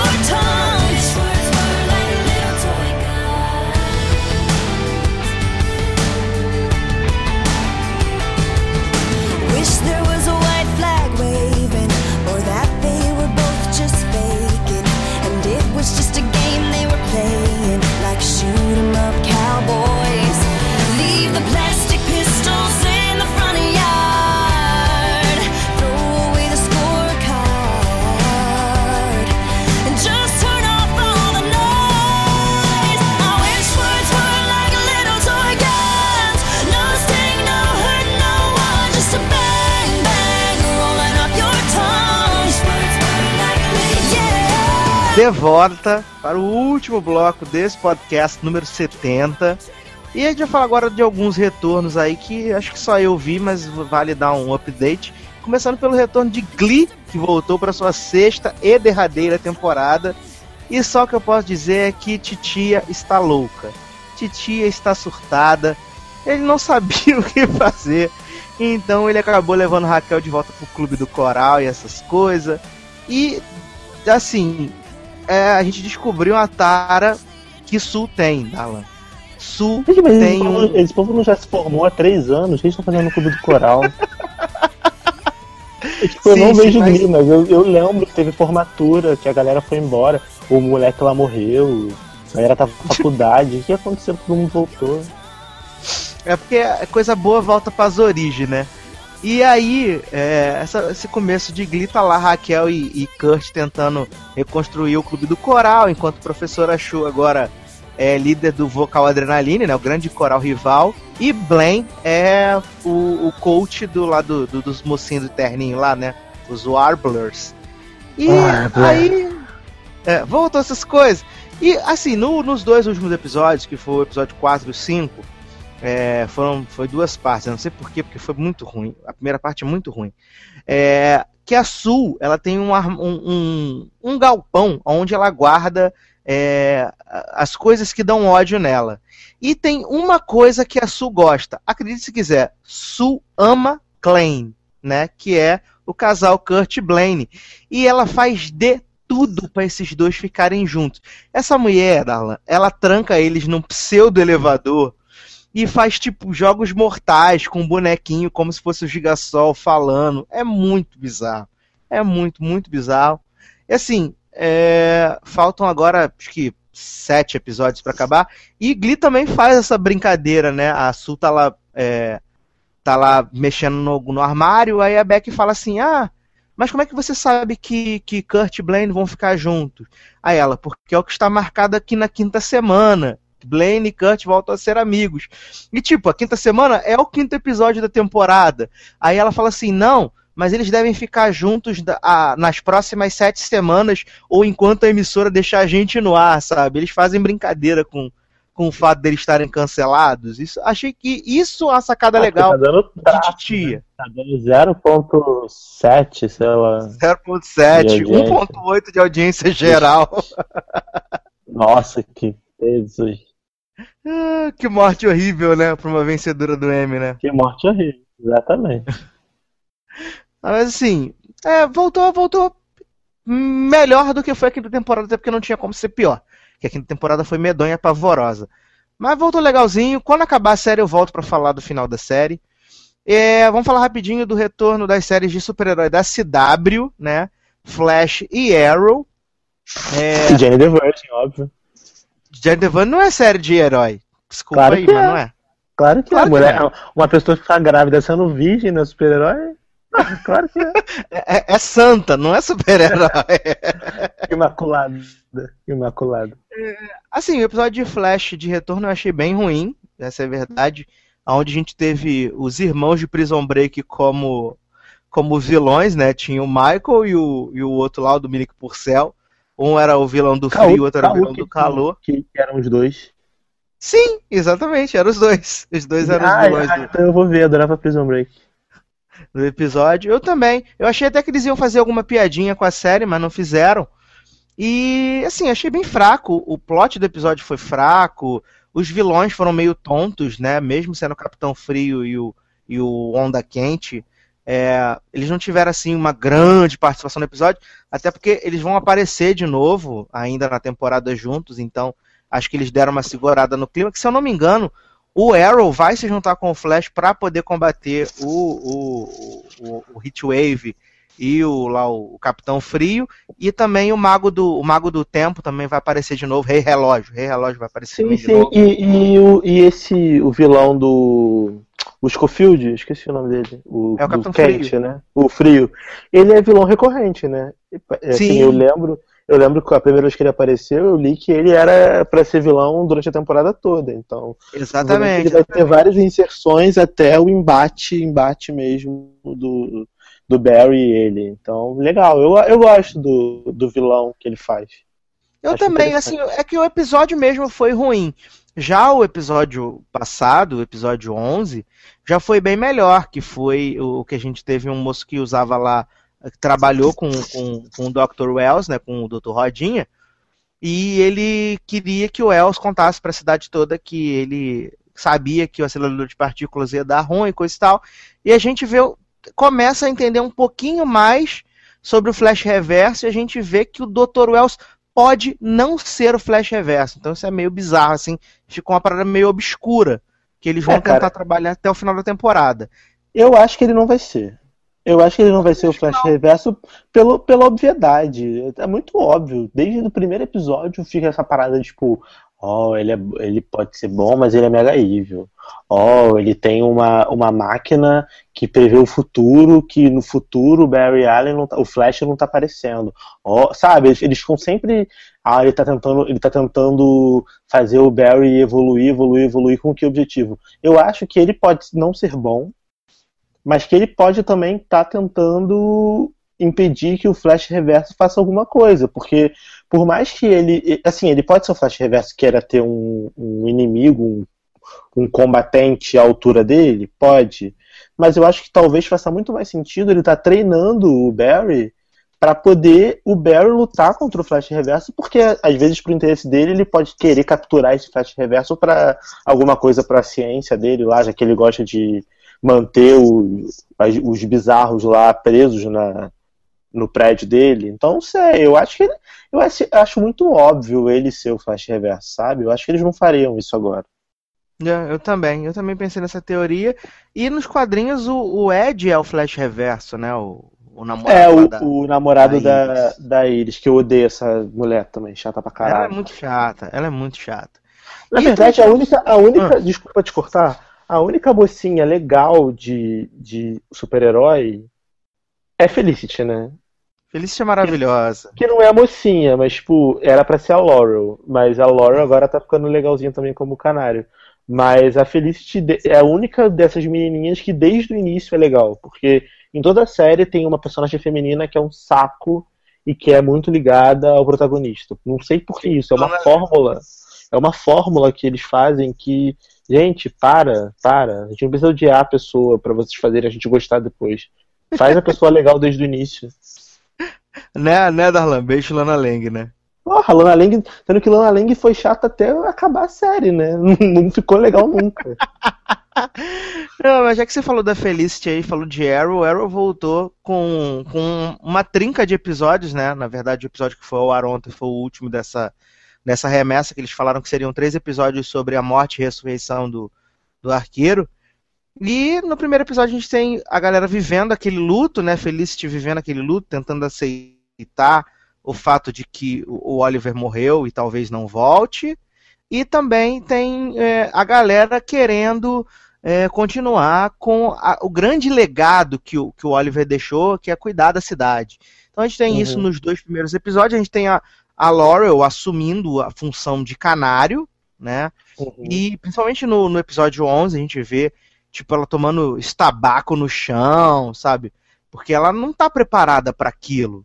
E, e ela, te- ela quer entrar pra galera, mas na verdade ela não tá pronta. E É, isso eu, acho achei, legal.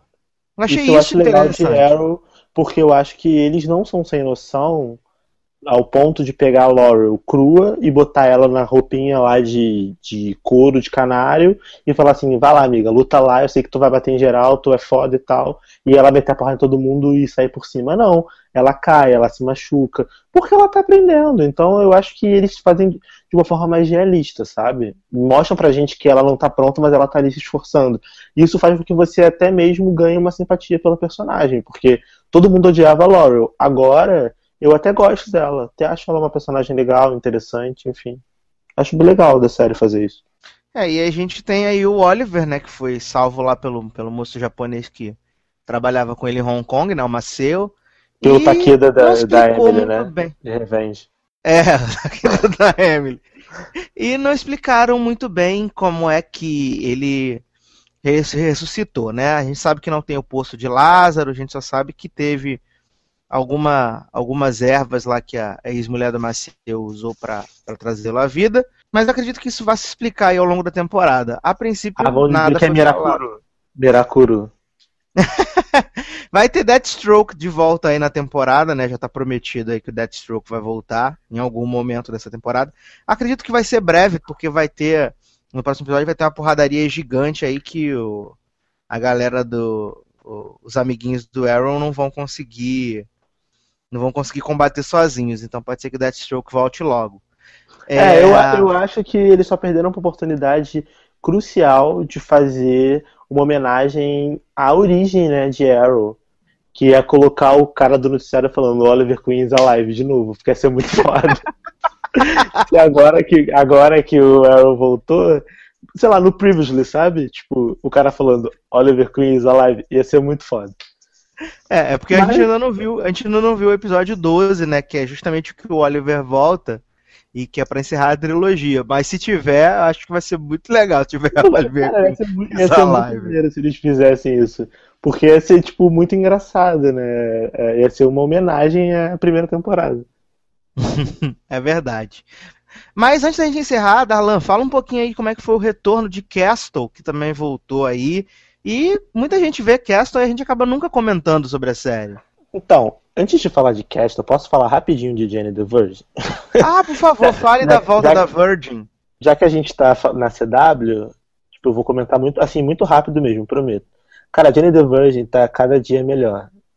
Assim, eu vou falar menos de um minuto, porque os episódios não são muito diferentes. Todo episódio é, é, é quase igual. Tipo, tem, tem um, um caso envolvendo a Jenny. Tipo, ah, ela tá tentando ser professora, consegue uma vaga de professora. Ou, ah, ela. Agora ela e, ela e Michael se separaram. Não sei se você tá sabendo, Sassi. Ela e Michael se separaram e ela tá com o Rafael. Rafael. E aí, a relação dela e do Rafael é muito legal, porque os dois têm uma química muito boa, sabe? Uhum. E, então é engraçado, é divertido, ela conhecendo coisas novas. E tipo, o Rogério, cara, esse cara, ele é maravilhoso, ele é muito engraçado. Ele tem. E show, As show, como anda? Cara, Show é maravilhosa, sendo que Show e Rogério juntos é, é assim, é impagável de engraçado. É muito engraçado. E o Teve Rogério. tem- Paulina, né? Então, Paulina, mas Paulina foi antes da pausa. Que Show, Sim, mas que... teve Paulina, né? Paulina sim, Rubio. sim. Que Show conheceu Paulina, né? Paulina deu dicas para Show de, de carreira e tudo mais. Maravilhoso. Tipo, inclusive eu acho que ela deveria ter falado pra Show tentar o X Factor, né? Já que ela era, já que ela era coach, não sei, eu acho que seria interessante. Cara, mas eu acho que os grandes destaques de Jenny the Virgin são Rogério, Show e o narrador, cara. Esse narrador, ele é. Cara, é um achado, sério. Se tivesse um, um M de melhor narração, tinha que ser pra esse cara. Porque é demais, é muito engraçado. Tipo, a Jenny tá numa situação bizarra, aí ele congela a cena e fala: Então, Jenny tem duas opções. Ou ela faz isso, ou ela faz aquilo. Aí a Jenny faz uma parada e ele fala assim, tipo, viu? Não falei que ela ia fazer isso. Tipo, é, é muito engraçado. Ele toda, hora, ele toda hora se mete na história, ele conta de forma detur- deturpada, sabe? E é legal porque a historinha do Sim Rostro, que é o psicopata da temporada, né? Que matou o cara lá no piloto, e que todo mundo achava que era a mãe da Petra, que é a vilã, tipo, tá se desenvolvendo de uma forma que agora o Sim Rostro tá envolvendo até mesmo a família da Jenny. Tá muito legal, cara. Todo mundo deveria ver essa série. É uma série recomendada por mim e pelo mundo. Uma série premiadíssima, vencedora do, do People Choice Awards, vencedora do Teen Choice Awards e vencedora do Globo de Ouro. Então, não sei o que estou dizendo. É a crítica, né? Então, eu acho que as pessoas que criticam sem ver deveriam assistir. Então, Tá certo. em relação a Castle, cara, a Castle tá muito bom, como sempre. A, a Castle, ela tem, ela tem uma peculiaridade que ela consegue ser dramática e engraçada ao mesmo tempo. E, ela, e quando ela pega pra ser dramática, ela trabalha o drama muito bem. Quando ela pega pra ser engraçada, ela também é muito engraçada. E geralmente a graça é através do Castle e da Beckett, né? O casal. E, e esse. Eu vi, o último episódio que eu vi foi o 12, que foi o da semana passada. Não, foi o do antes da pausa. Porque a pausa é, é- sai hoje, segunda-feira, que ainda não deu tempo de eu ver. O último que eu vi foi do dia 19, se eu não me engano. Que foi focado numa, numa história de uma atriz de- latina, né, de telenovela, já que a gente tá falando de Jenny the Virgin. É uma, é uma atriz de telenovela que. Porra, você falou em telenovela, deixa eu te interromper agora. Você ficou sabendo do projeto maravilhoso que a NBC aprovou de uma minissérie chamada Telenovela, que vai ser protagonizada por Eva Longoria? Não, me conta disso. Vai ser, vai estrear agora em breve, se eu não me engano, na Summer Season. Será maravilhoso a minissérie chamada Telenovela. Caô, mas é, é ela- vai atuar ou ela é produtora? Ela vai atuar, ela é a protagonista da série junto com o Sucre de Prison Break. E a minissérie vai se chamar Telenovela. Ah, cara, que maneiro. Vai dar certo, cara. Agora essa pegada latina tá, tá com tudo na televisão. Eu acho que vai dar certo mesmo. Enfim, voltando pra Castle rapidinho, o legal desse episódio que foi que a gente pôde ver o Castle e a Beckett trabalhando separados, porque enquanto a Beckett estava investigando o caso pela ótica da polícia, a, a atriz, né, a família da, da atriz e tudo mais, contratou o Castle por fora para investigar o mesmo caso por um outro ângulo. Então você via os dois trabalhando no mesmo caso, sendo que por ângulos diferentes. E aí, como é tudo na série, eles fizeram isso com muito humor. E teve uma cena ótima da, da Kate, super sensual e tal. E a Stana, ela é linda, essa mulher, ela é maravilhosa, sou apaixonado por ela. E ela, ela, eu não sei porque essa mulher não faz mais trabalhos, sabe? No cinema e na TV. Porque ela é um achado, eu nunca vi nada que ela tenha participado, exceto Castle. E ela é muito boa, ela é uma ótima atriz, ela é ótima no drama, ótima na comédia, é bonita, é simpática, sabe? Eu, eu acho que quando Castle acabar, Castle acabar, essa mulher ela vai estar muito bem, porque ela é muito boa no que ela faz. Eu recomendo Castle, eu prometo, é uma promessa minha para os ouvintes do Logado Cast, eu juro que eu vou voltar a fazer review de Castle, porque realmente está difícil o tempo, e eu estou muito atrasado. Então eu tô tentando ver uma, uma forma de fazer todas as reviews de todos os episódios que eu tenho atrasados de uma forma que não seja sacal, sabe? Não lançar, tipo, 15 reviews de uma vez no site. Então eu vou. Mas eu vou voltar a fazer e vai ser legal e continuem vendo Castle porque a série é boa e merece. Melhor série da ABC. Muito bem. Então estamos chegando ao final do nosso podcast 70.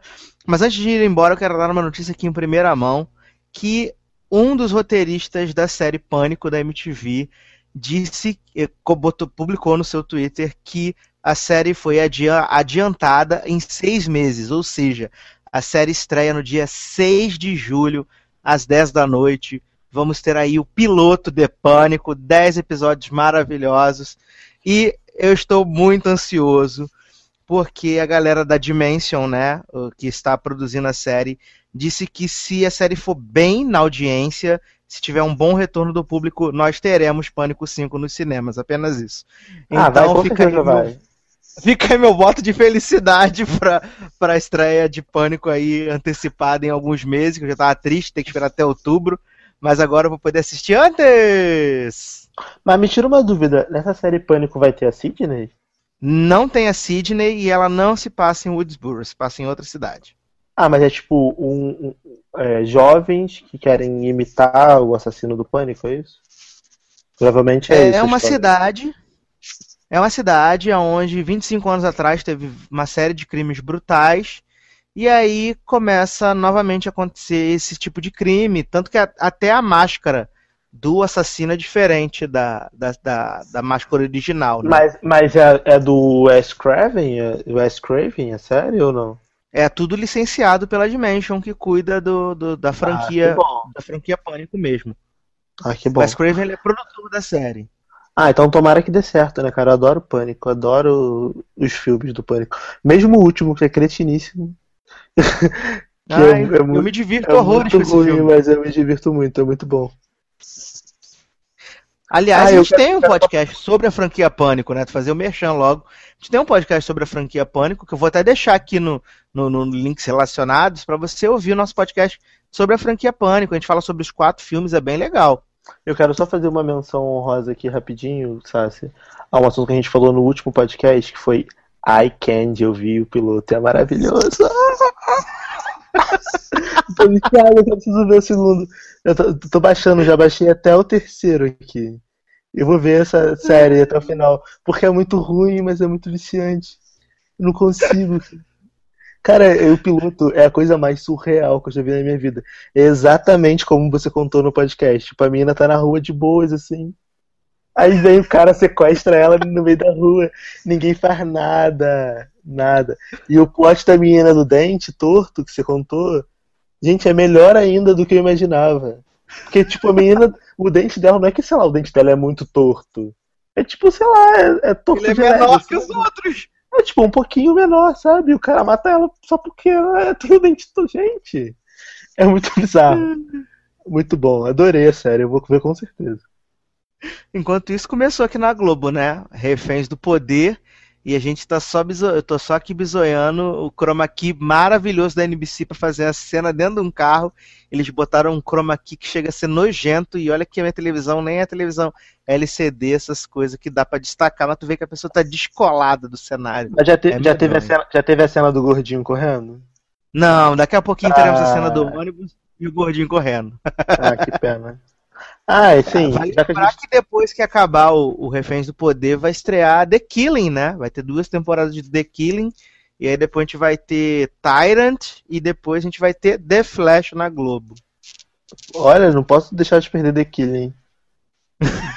É bom pra dormir, né? Que essa hora e tal, se você tiver com insônia. Pelo menos, pelo menos eles vão passar as duas temporadas seguidas, né? Porque a primeira temporada que todo mundo ficou com ódio, que achou que ia descobrir quem era o assassino da Rose Larsen, não teve, né? Vão saber logo na sequência. Sácia, como assim a gente tá acabando o podcast e não comentou The Good Wife? Volta isso. Ih, Volta, gente, volta, verdade, volta, volta, verdade. volta. Gente do céu. Cara, Aliás, eu tenho, eu tenho uma crítica a fazer à, à, à CBS, que fez o, o- retorno de The Good Wife, só deu dois episódios pra gente e já pausou a série de novo. Eu acho isso um absurdo. Não, e pausou a série na pra cara. voltar, sei lá, em março, né? Sei lá, muito Exatamente. longe. É uma falta de respeito isso, sério. E, com- mas começa comentando The Good Wife, porque eu não sei até onde você viu, se você viu tudo e tal, eu não quero te dar spoiler. Não, vi, vi todos os episódios já, já tô em dia. Já vimos o julgamento de Carrie, já vi o. Já vimos o aí que. Que ah, ah, vamos falar do, do, do julgamento, né? Que o Carrie foi, foi condenado, aí ele tá tendo aquela preparação lá que a Lixa faz pra ele poder ir pra prisão, o cara ensina pra ele, tem que ter amigo, não sei o quê. Enquanto isso, Kalinda tá indo lá falar com o Bishop de novo. E tem todo aquele rolo, né? Que, que Kalinda forja as provas no computador, mas na verdade depois ela acaba conseguindo provas de verdade, só que a Diane não sabe e leva as provas falsificadas pro juiz pra liberar o Karen, né? Isso vai Então, dar uma mas- puta de uma merda Então, mais é. frente. Vai dar merda, mas eu não entendi. Cara, não era só ela falar assim, não, não, não, não, não, peraí, peraí, peraí, tá errado isso aí. Isso daí não. Sei lá, não era, ela não poderia ter se manifestado naquele momento e ter entregado a prova certa? Eu acho que não, cara. Eu acho que ia dar uma merda pior. se- Porque aí o pessoal fala assim, por que, que não pode ser essa prova aqui? Por que, que tem que ser a que você trouxe Ah, é agora? verdade, né? Porque aí eles iam ver que provavelmente aquilo ali tava falsificado e tal, ela deve ficar calado. Só Sim. que sabe, que sabe o que eu tô com medo? Eu tô com medo de Caída ficar com crise de consciência e ficar um mimimi gigante, tipo, ah. Porque querendo ou não, ela prejudicou pessoas por aquilo. Prejudicou o cara lá, da, o policial, que teoricamente recebeu o e-mail e abriu, sendo que o cara não abriu. Ela prejudicou a promotora que tava lá, que meio que vai ser acusada de ter, tipo, encoberto aquilo. E aí ela tô com medo dela ficar com de consciência, sabe? E eu acho que isso daí vai servir pra ela ir embora. Porque não sei se ela vai ser presa. Eu acho que o Bishop vai matar ela. Eu acho que ele não vai matar ela porque já matou outra pessoa na temporada passada. Fica muito, sabe, matar, matar, matar. Eu acho que ele pode pegar e dar um sumiço nela, sabe? Ou Sim. tipo, falar, ou tipo falar pra ela, olha só, vaza daqui, não aparece mais nessa cidade, se tu aparecer eu vou te matar. E aí ela foge ou vai embora, sabe? Eu acho que vai ser algo desse tipo. Eu acho que ele não vai matar ela agora, porque se matar agora, o Will morreu tem menos de um ano, vai ficar todo mundo que sai morre, vai virar série de Shonda, é isso?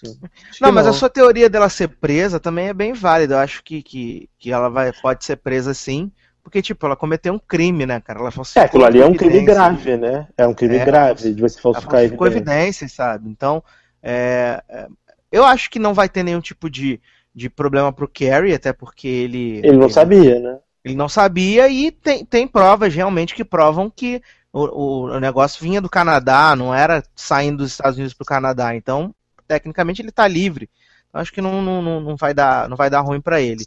Mas e, e- e o debate entre a Lixa e, a, e o moço lá? Eu achei muito bacana esse episódio do Cara, debate. foi muito bom. Foi o Achei último, né? muito maneiro. Sim, foi o último antes da pausa de novo.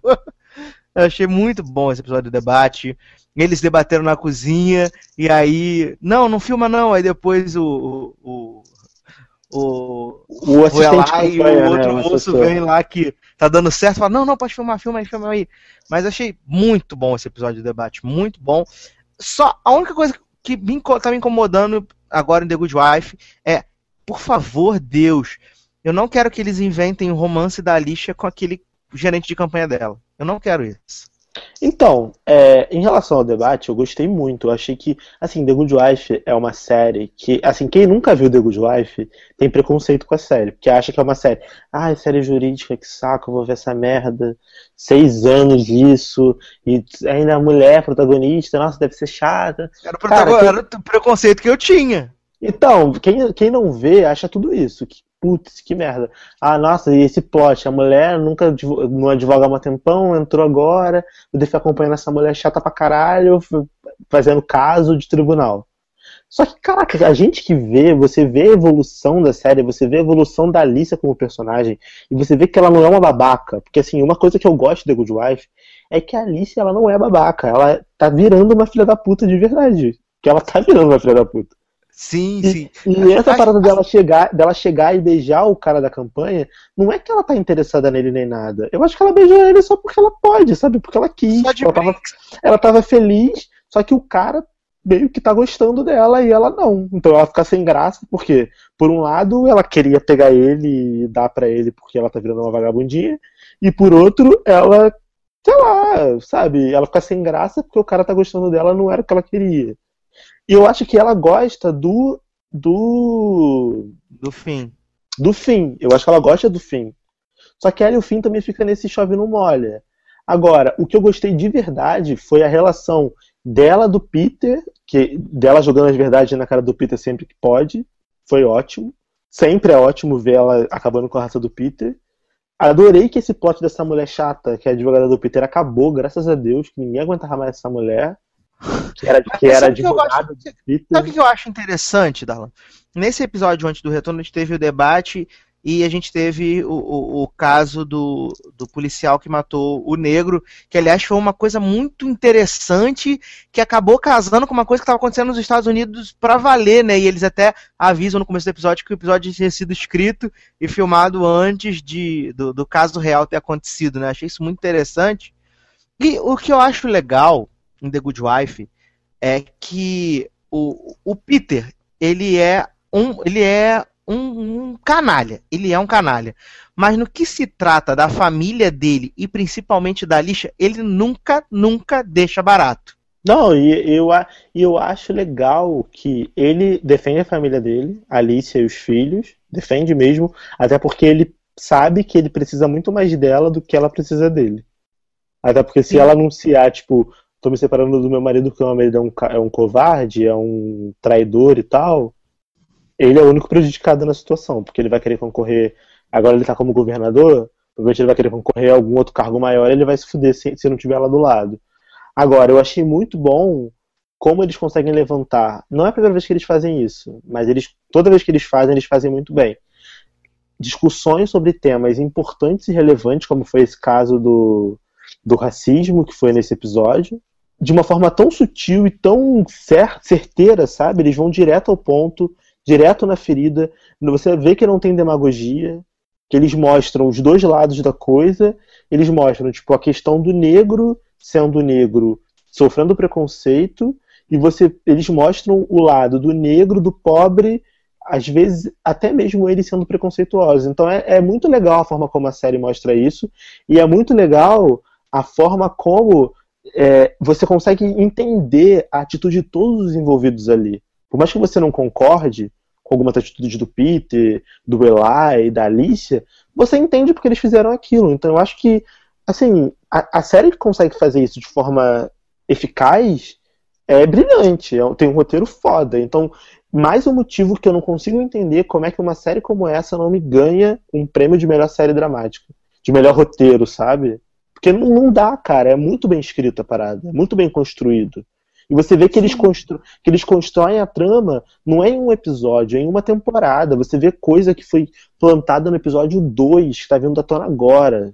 Sabe? Eles conseguem ir plantando as coisas e ir colhendo no futuro. Por isso que eu acho que esse caso da Kalinda, lá na frente, quando a temporada for acabar, isso vai dar merda, ela vai, vai pagar por isso, ela vai ser presa, ou ela vai ter que sumir por isso, porque eles conseguem linkar as coisas de uma forma muito bacana, sabe? Eu, eu sou muito fã de The Good Wife. Atualmente, das séries que eu assisto, que estão no ar, é a minha série favorita, de longe, de longe, assim. É uma série que eu paro o que eu estiver fazendo pra assistir. Se eu tiver episódio, eu paro e vou ver. Porque é muito boa, eu sei que eu não vou me decepcionar. Tem anos, Sácia, anos, que eu não sei o que é um episódio ruim de The Good Wife. E eu vejo a série desde o início e certinha. Então, eu, assim, sei lá, quarta temporada eu acho que eu vi um episódio ruim. Foi quando apareceu aquele marido da Calenda chato pra caralho. Mas que nem foi ruim. Sorvete, o episódio do sorvete é horroroso. É, o plot não, do é sorvete que, é muito é, ruim. que enfia o sorvete na, nela, né? Isso. Que ela enfia o sorvete. Não, Na mas tipo, nem, calenda da calenda. É, na calenda da calenda. Mas, tipo, nem que foi ruim, mas, tipo, esse, esse plot foi ruim, mas o resto do episódio provavelmente foi bom, entendeu? É que esse, esse plot foi tão ruim que, que a gente só lembra dele. É verdade. Provavelmente foi Assim, bom. Eu, eu, eu vi, eu fiz maratona de The Good Wife do final do ano pra cá. E assim, cara, não me arrependi nem um pouco. Eh, Estou semeando a palavra, inclusive, para as pessoas assistirem The Good Wife, pararem com preconceito, começar a assistir, porque é muito boa, vale muito a pena. Tem até um colaborador aqui do site, o Matheus, que ele foi na minha onda de assistir The Good Wife e ele tá viciado, ele já tá chegando na quarta temporada, sabe? Porque vale muito a pena, a série é muito boa. As histórias são muito boas, são séries, episódios são 22, 23 episódios por temporada. A bola não cai. Os personagens principais têm sempre histórias muito bacanas. Os, os, os convidados são estão top de linha. É, Eusbeth, cara, Eusbeth é maravilhosa, cara. Essa mulher cantando Call Me Baby da quinta temporada, cara, que engraçado! Obrigado, Senhor, por essa cena, cara. É muito bom, muito bom. Sabe? É, e- Os é uma- também, cara, são excelentes. E é uma série que eles não, não se acomodam. Sabe, você, se você vê, eles não se acomodam. Toda temporada é dinâmica, acontece alguma coisa importante. Agora, nessa temporada, eles mudaram a dinâmica toda. Tipo, se você começar a ver do início da temporada até agora, olha quanta coisa já mudou. Sim, A gente E agora 10, quando- 12 episódios, 10 episódios. e agora quando ainda voltar pro retorno, a gente tem praticamente a Lockhart Gardner agora no, no- no- no- de volta, né? Porque agora tem o David Lee também na, na, na firma, né? Então a gente tem a Diane, tem o, o David Lee, tem quase todo mundo da, da LNG na, lá na. Isso, e até, o final, e até o final da temporada a gente vai ter a Floric Agos em, em, em Lockhart. Que agora provavelmente vai ser Agos em Lockhart, que é que a Alicia deve sair. Porque ela vai ser eleita com certeza, provavelmente. Lutando contra a Alicia, né? Porque a Alicia vai ser promotora, tipo, vai ser procuradora, sei lá.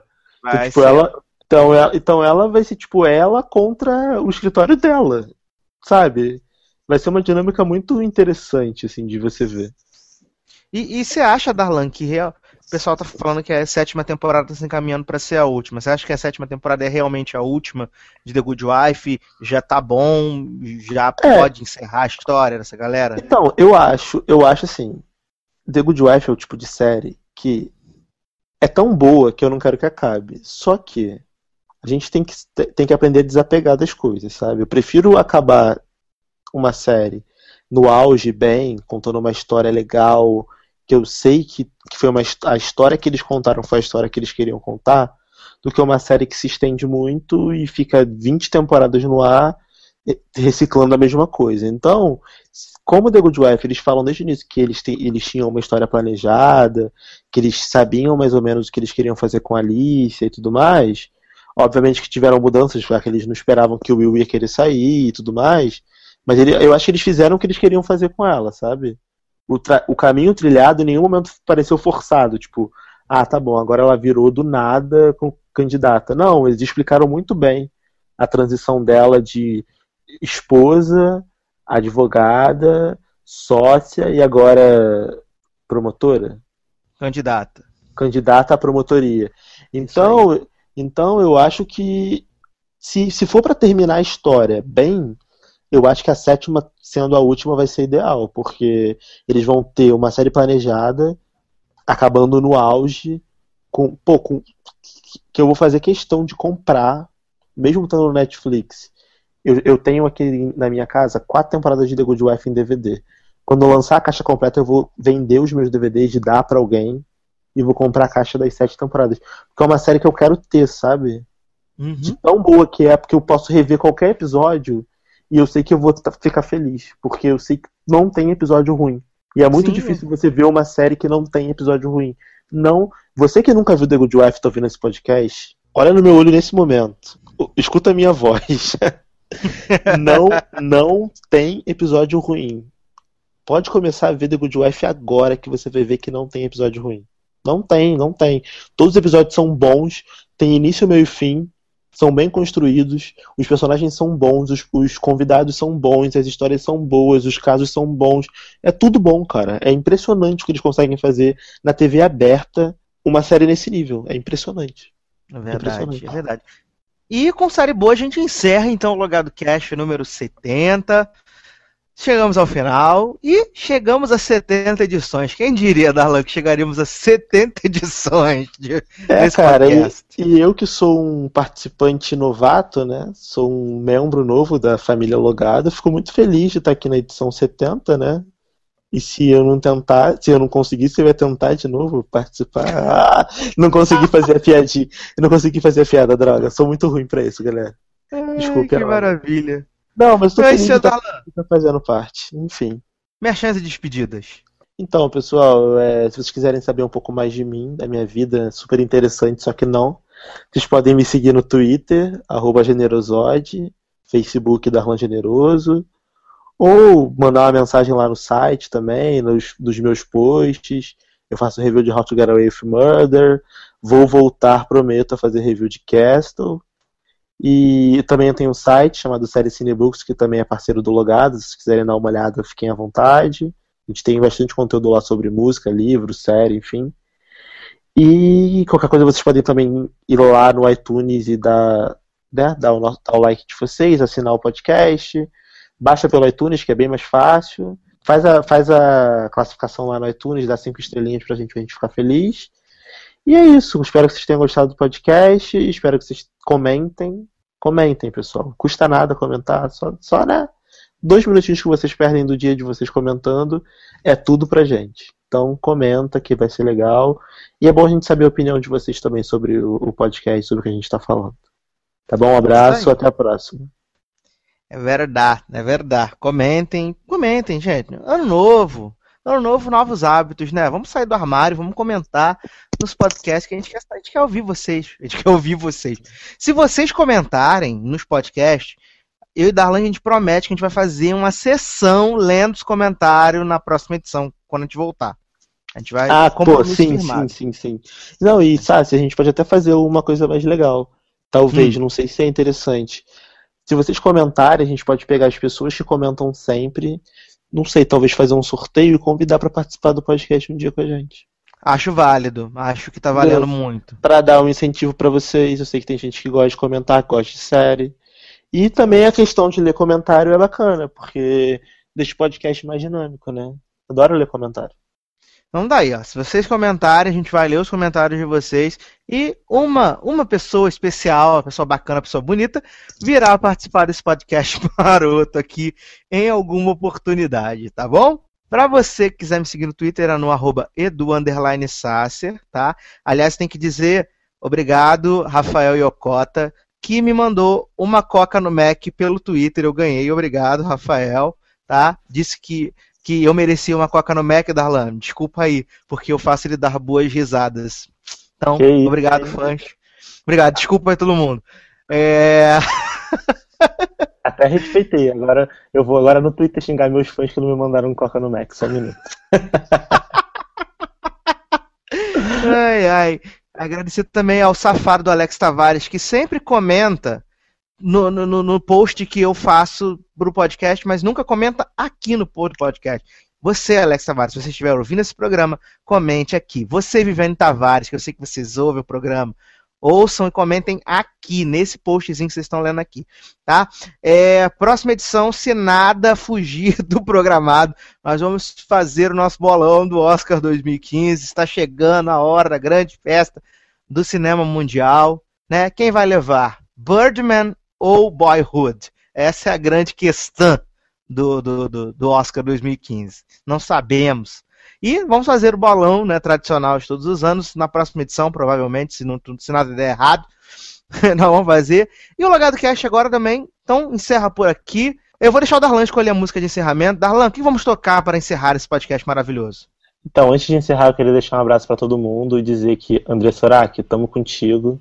Agora que você agora que você é uma ungida, tirou as 18 bombagiras que você tinha no corpo, foi batizada na Igreja Universal, tamo junto, tal, na unção. Tá? Um abraço.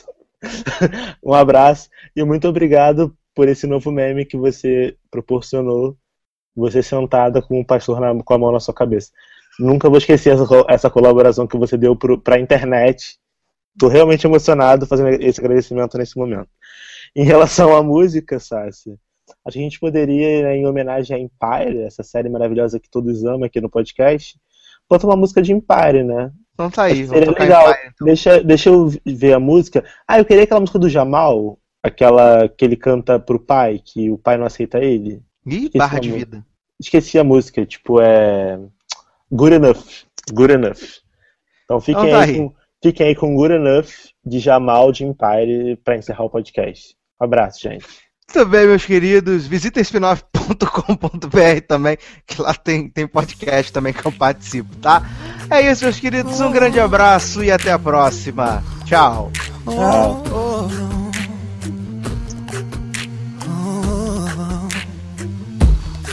I give you all of me, but it still ain't enough to make you happy. I give you everything,